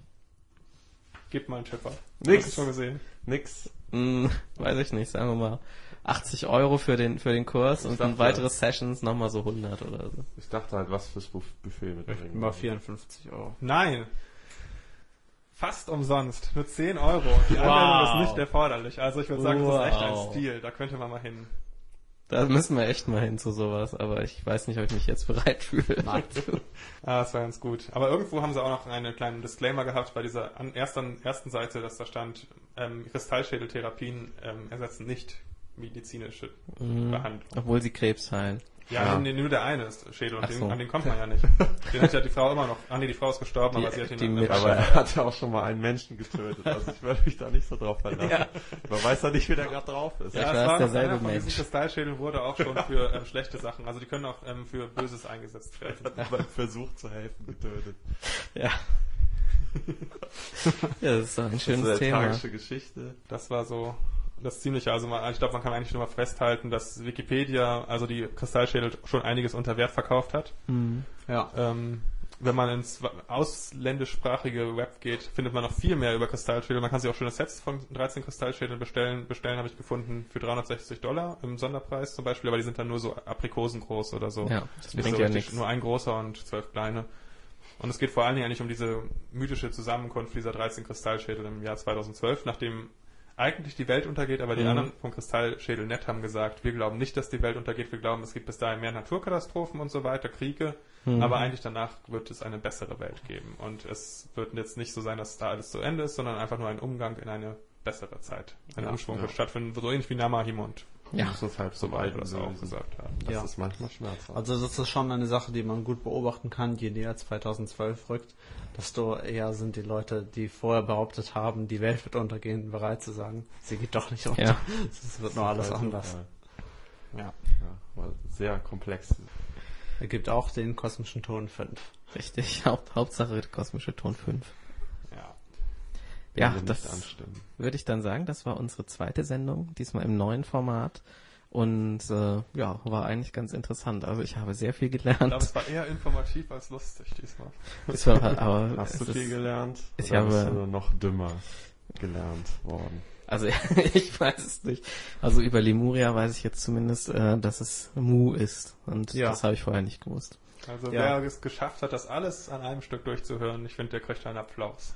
Ja, aber nicht von mir. von Kristallschälen kriegt er den gechannelt. Ja. Kristallisiert. Gut, dann ähm, verabschieden wir uns für dieses Mal und hoffen, dass ihr wieder einschaltet, wenn es wieder heißt Omatasat. Oma Tazat. Oma Tazat heißt es dann wieder. Nicht vergessen noch nur weiterreden, die iTunes-Bewertung abzugeben. Ah, die iTunes-Bewertung. genau. Also schreibt uns E-Mails ähm, für alles, was Ja. euch gefallen hat und was euch nicht gefallen hat. Lieber, was euch gefallen hat, weil wir können Kritik nicht so gut vertragen. Nee, wir wollen das gar nicht hören. Und ja, und ihr kriegt natürlich auch einen Ursprungsnamen. Ja, richtig. Den, den gibt's auch, ob schreibt. ihr wollt oder nicht. Kriegt einen Ursprungsnamen zurückgeschrieben. ja. Ja. Auch für Reviews. Ja, und jetzt äh, ist es vorbei für heute. Auf Wiedersehen und bis zum nächsten Mal. Auf Tschüss. Wiedersehen.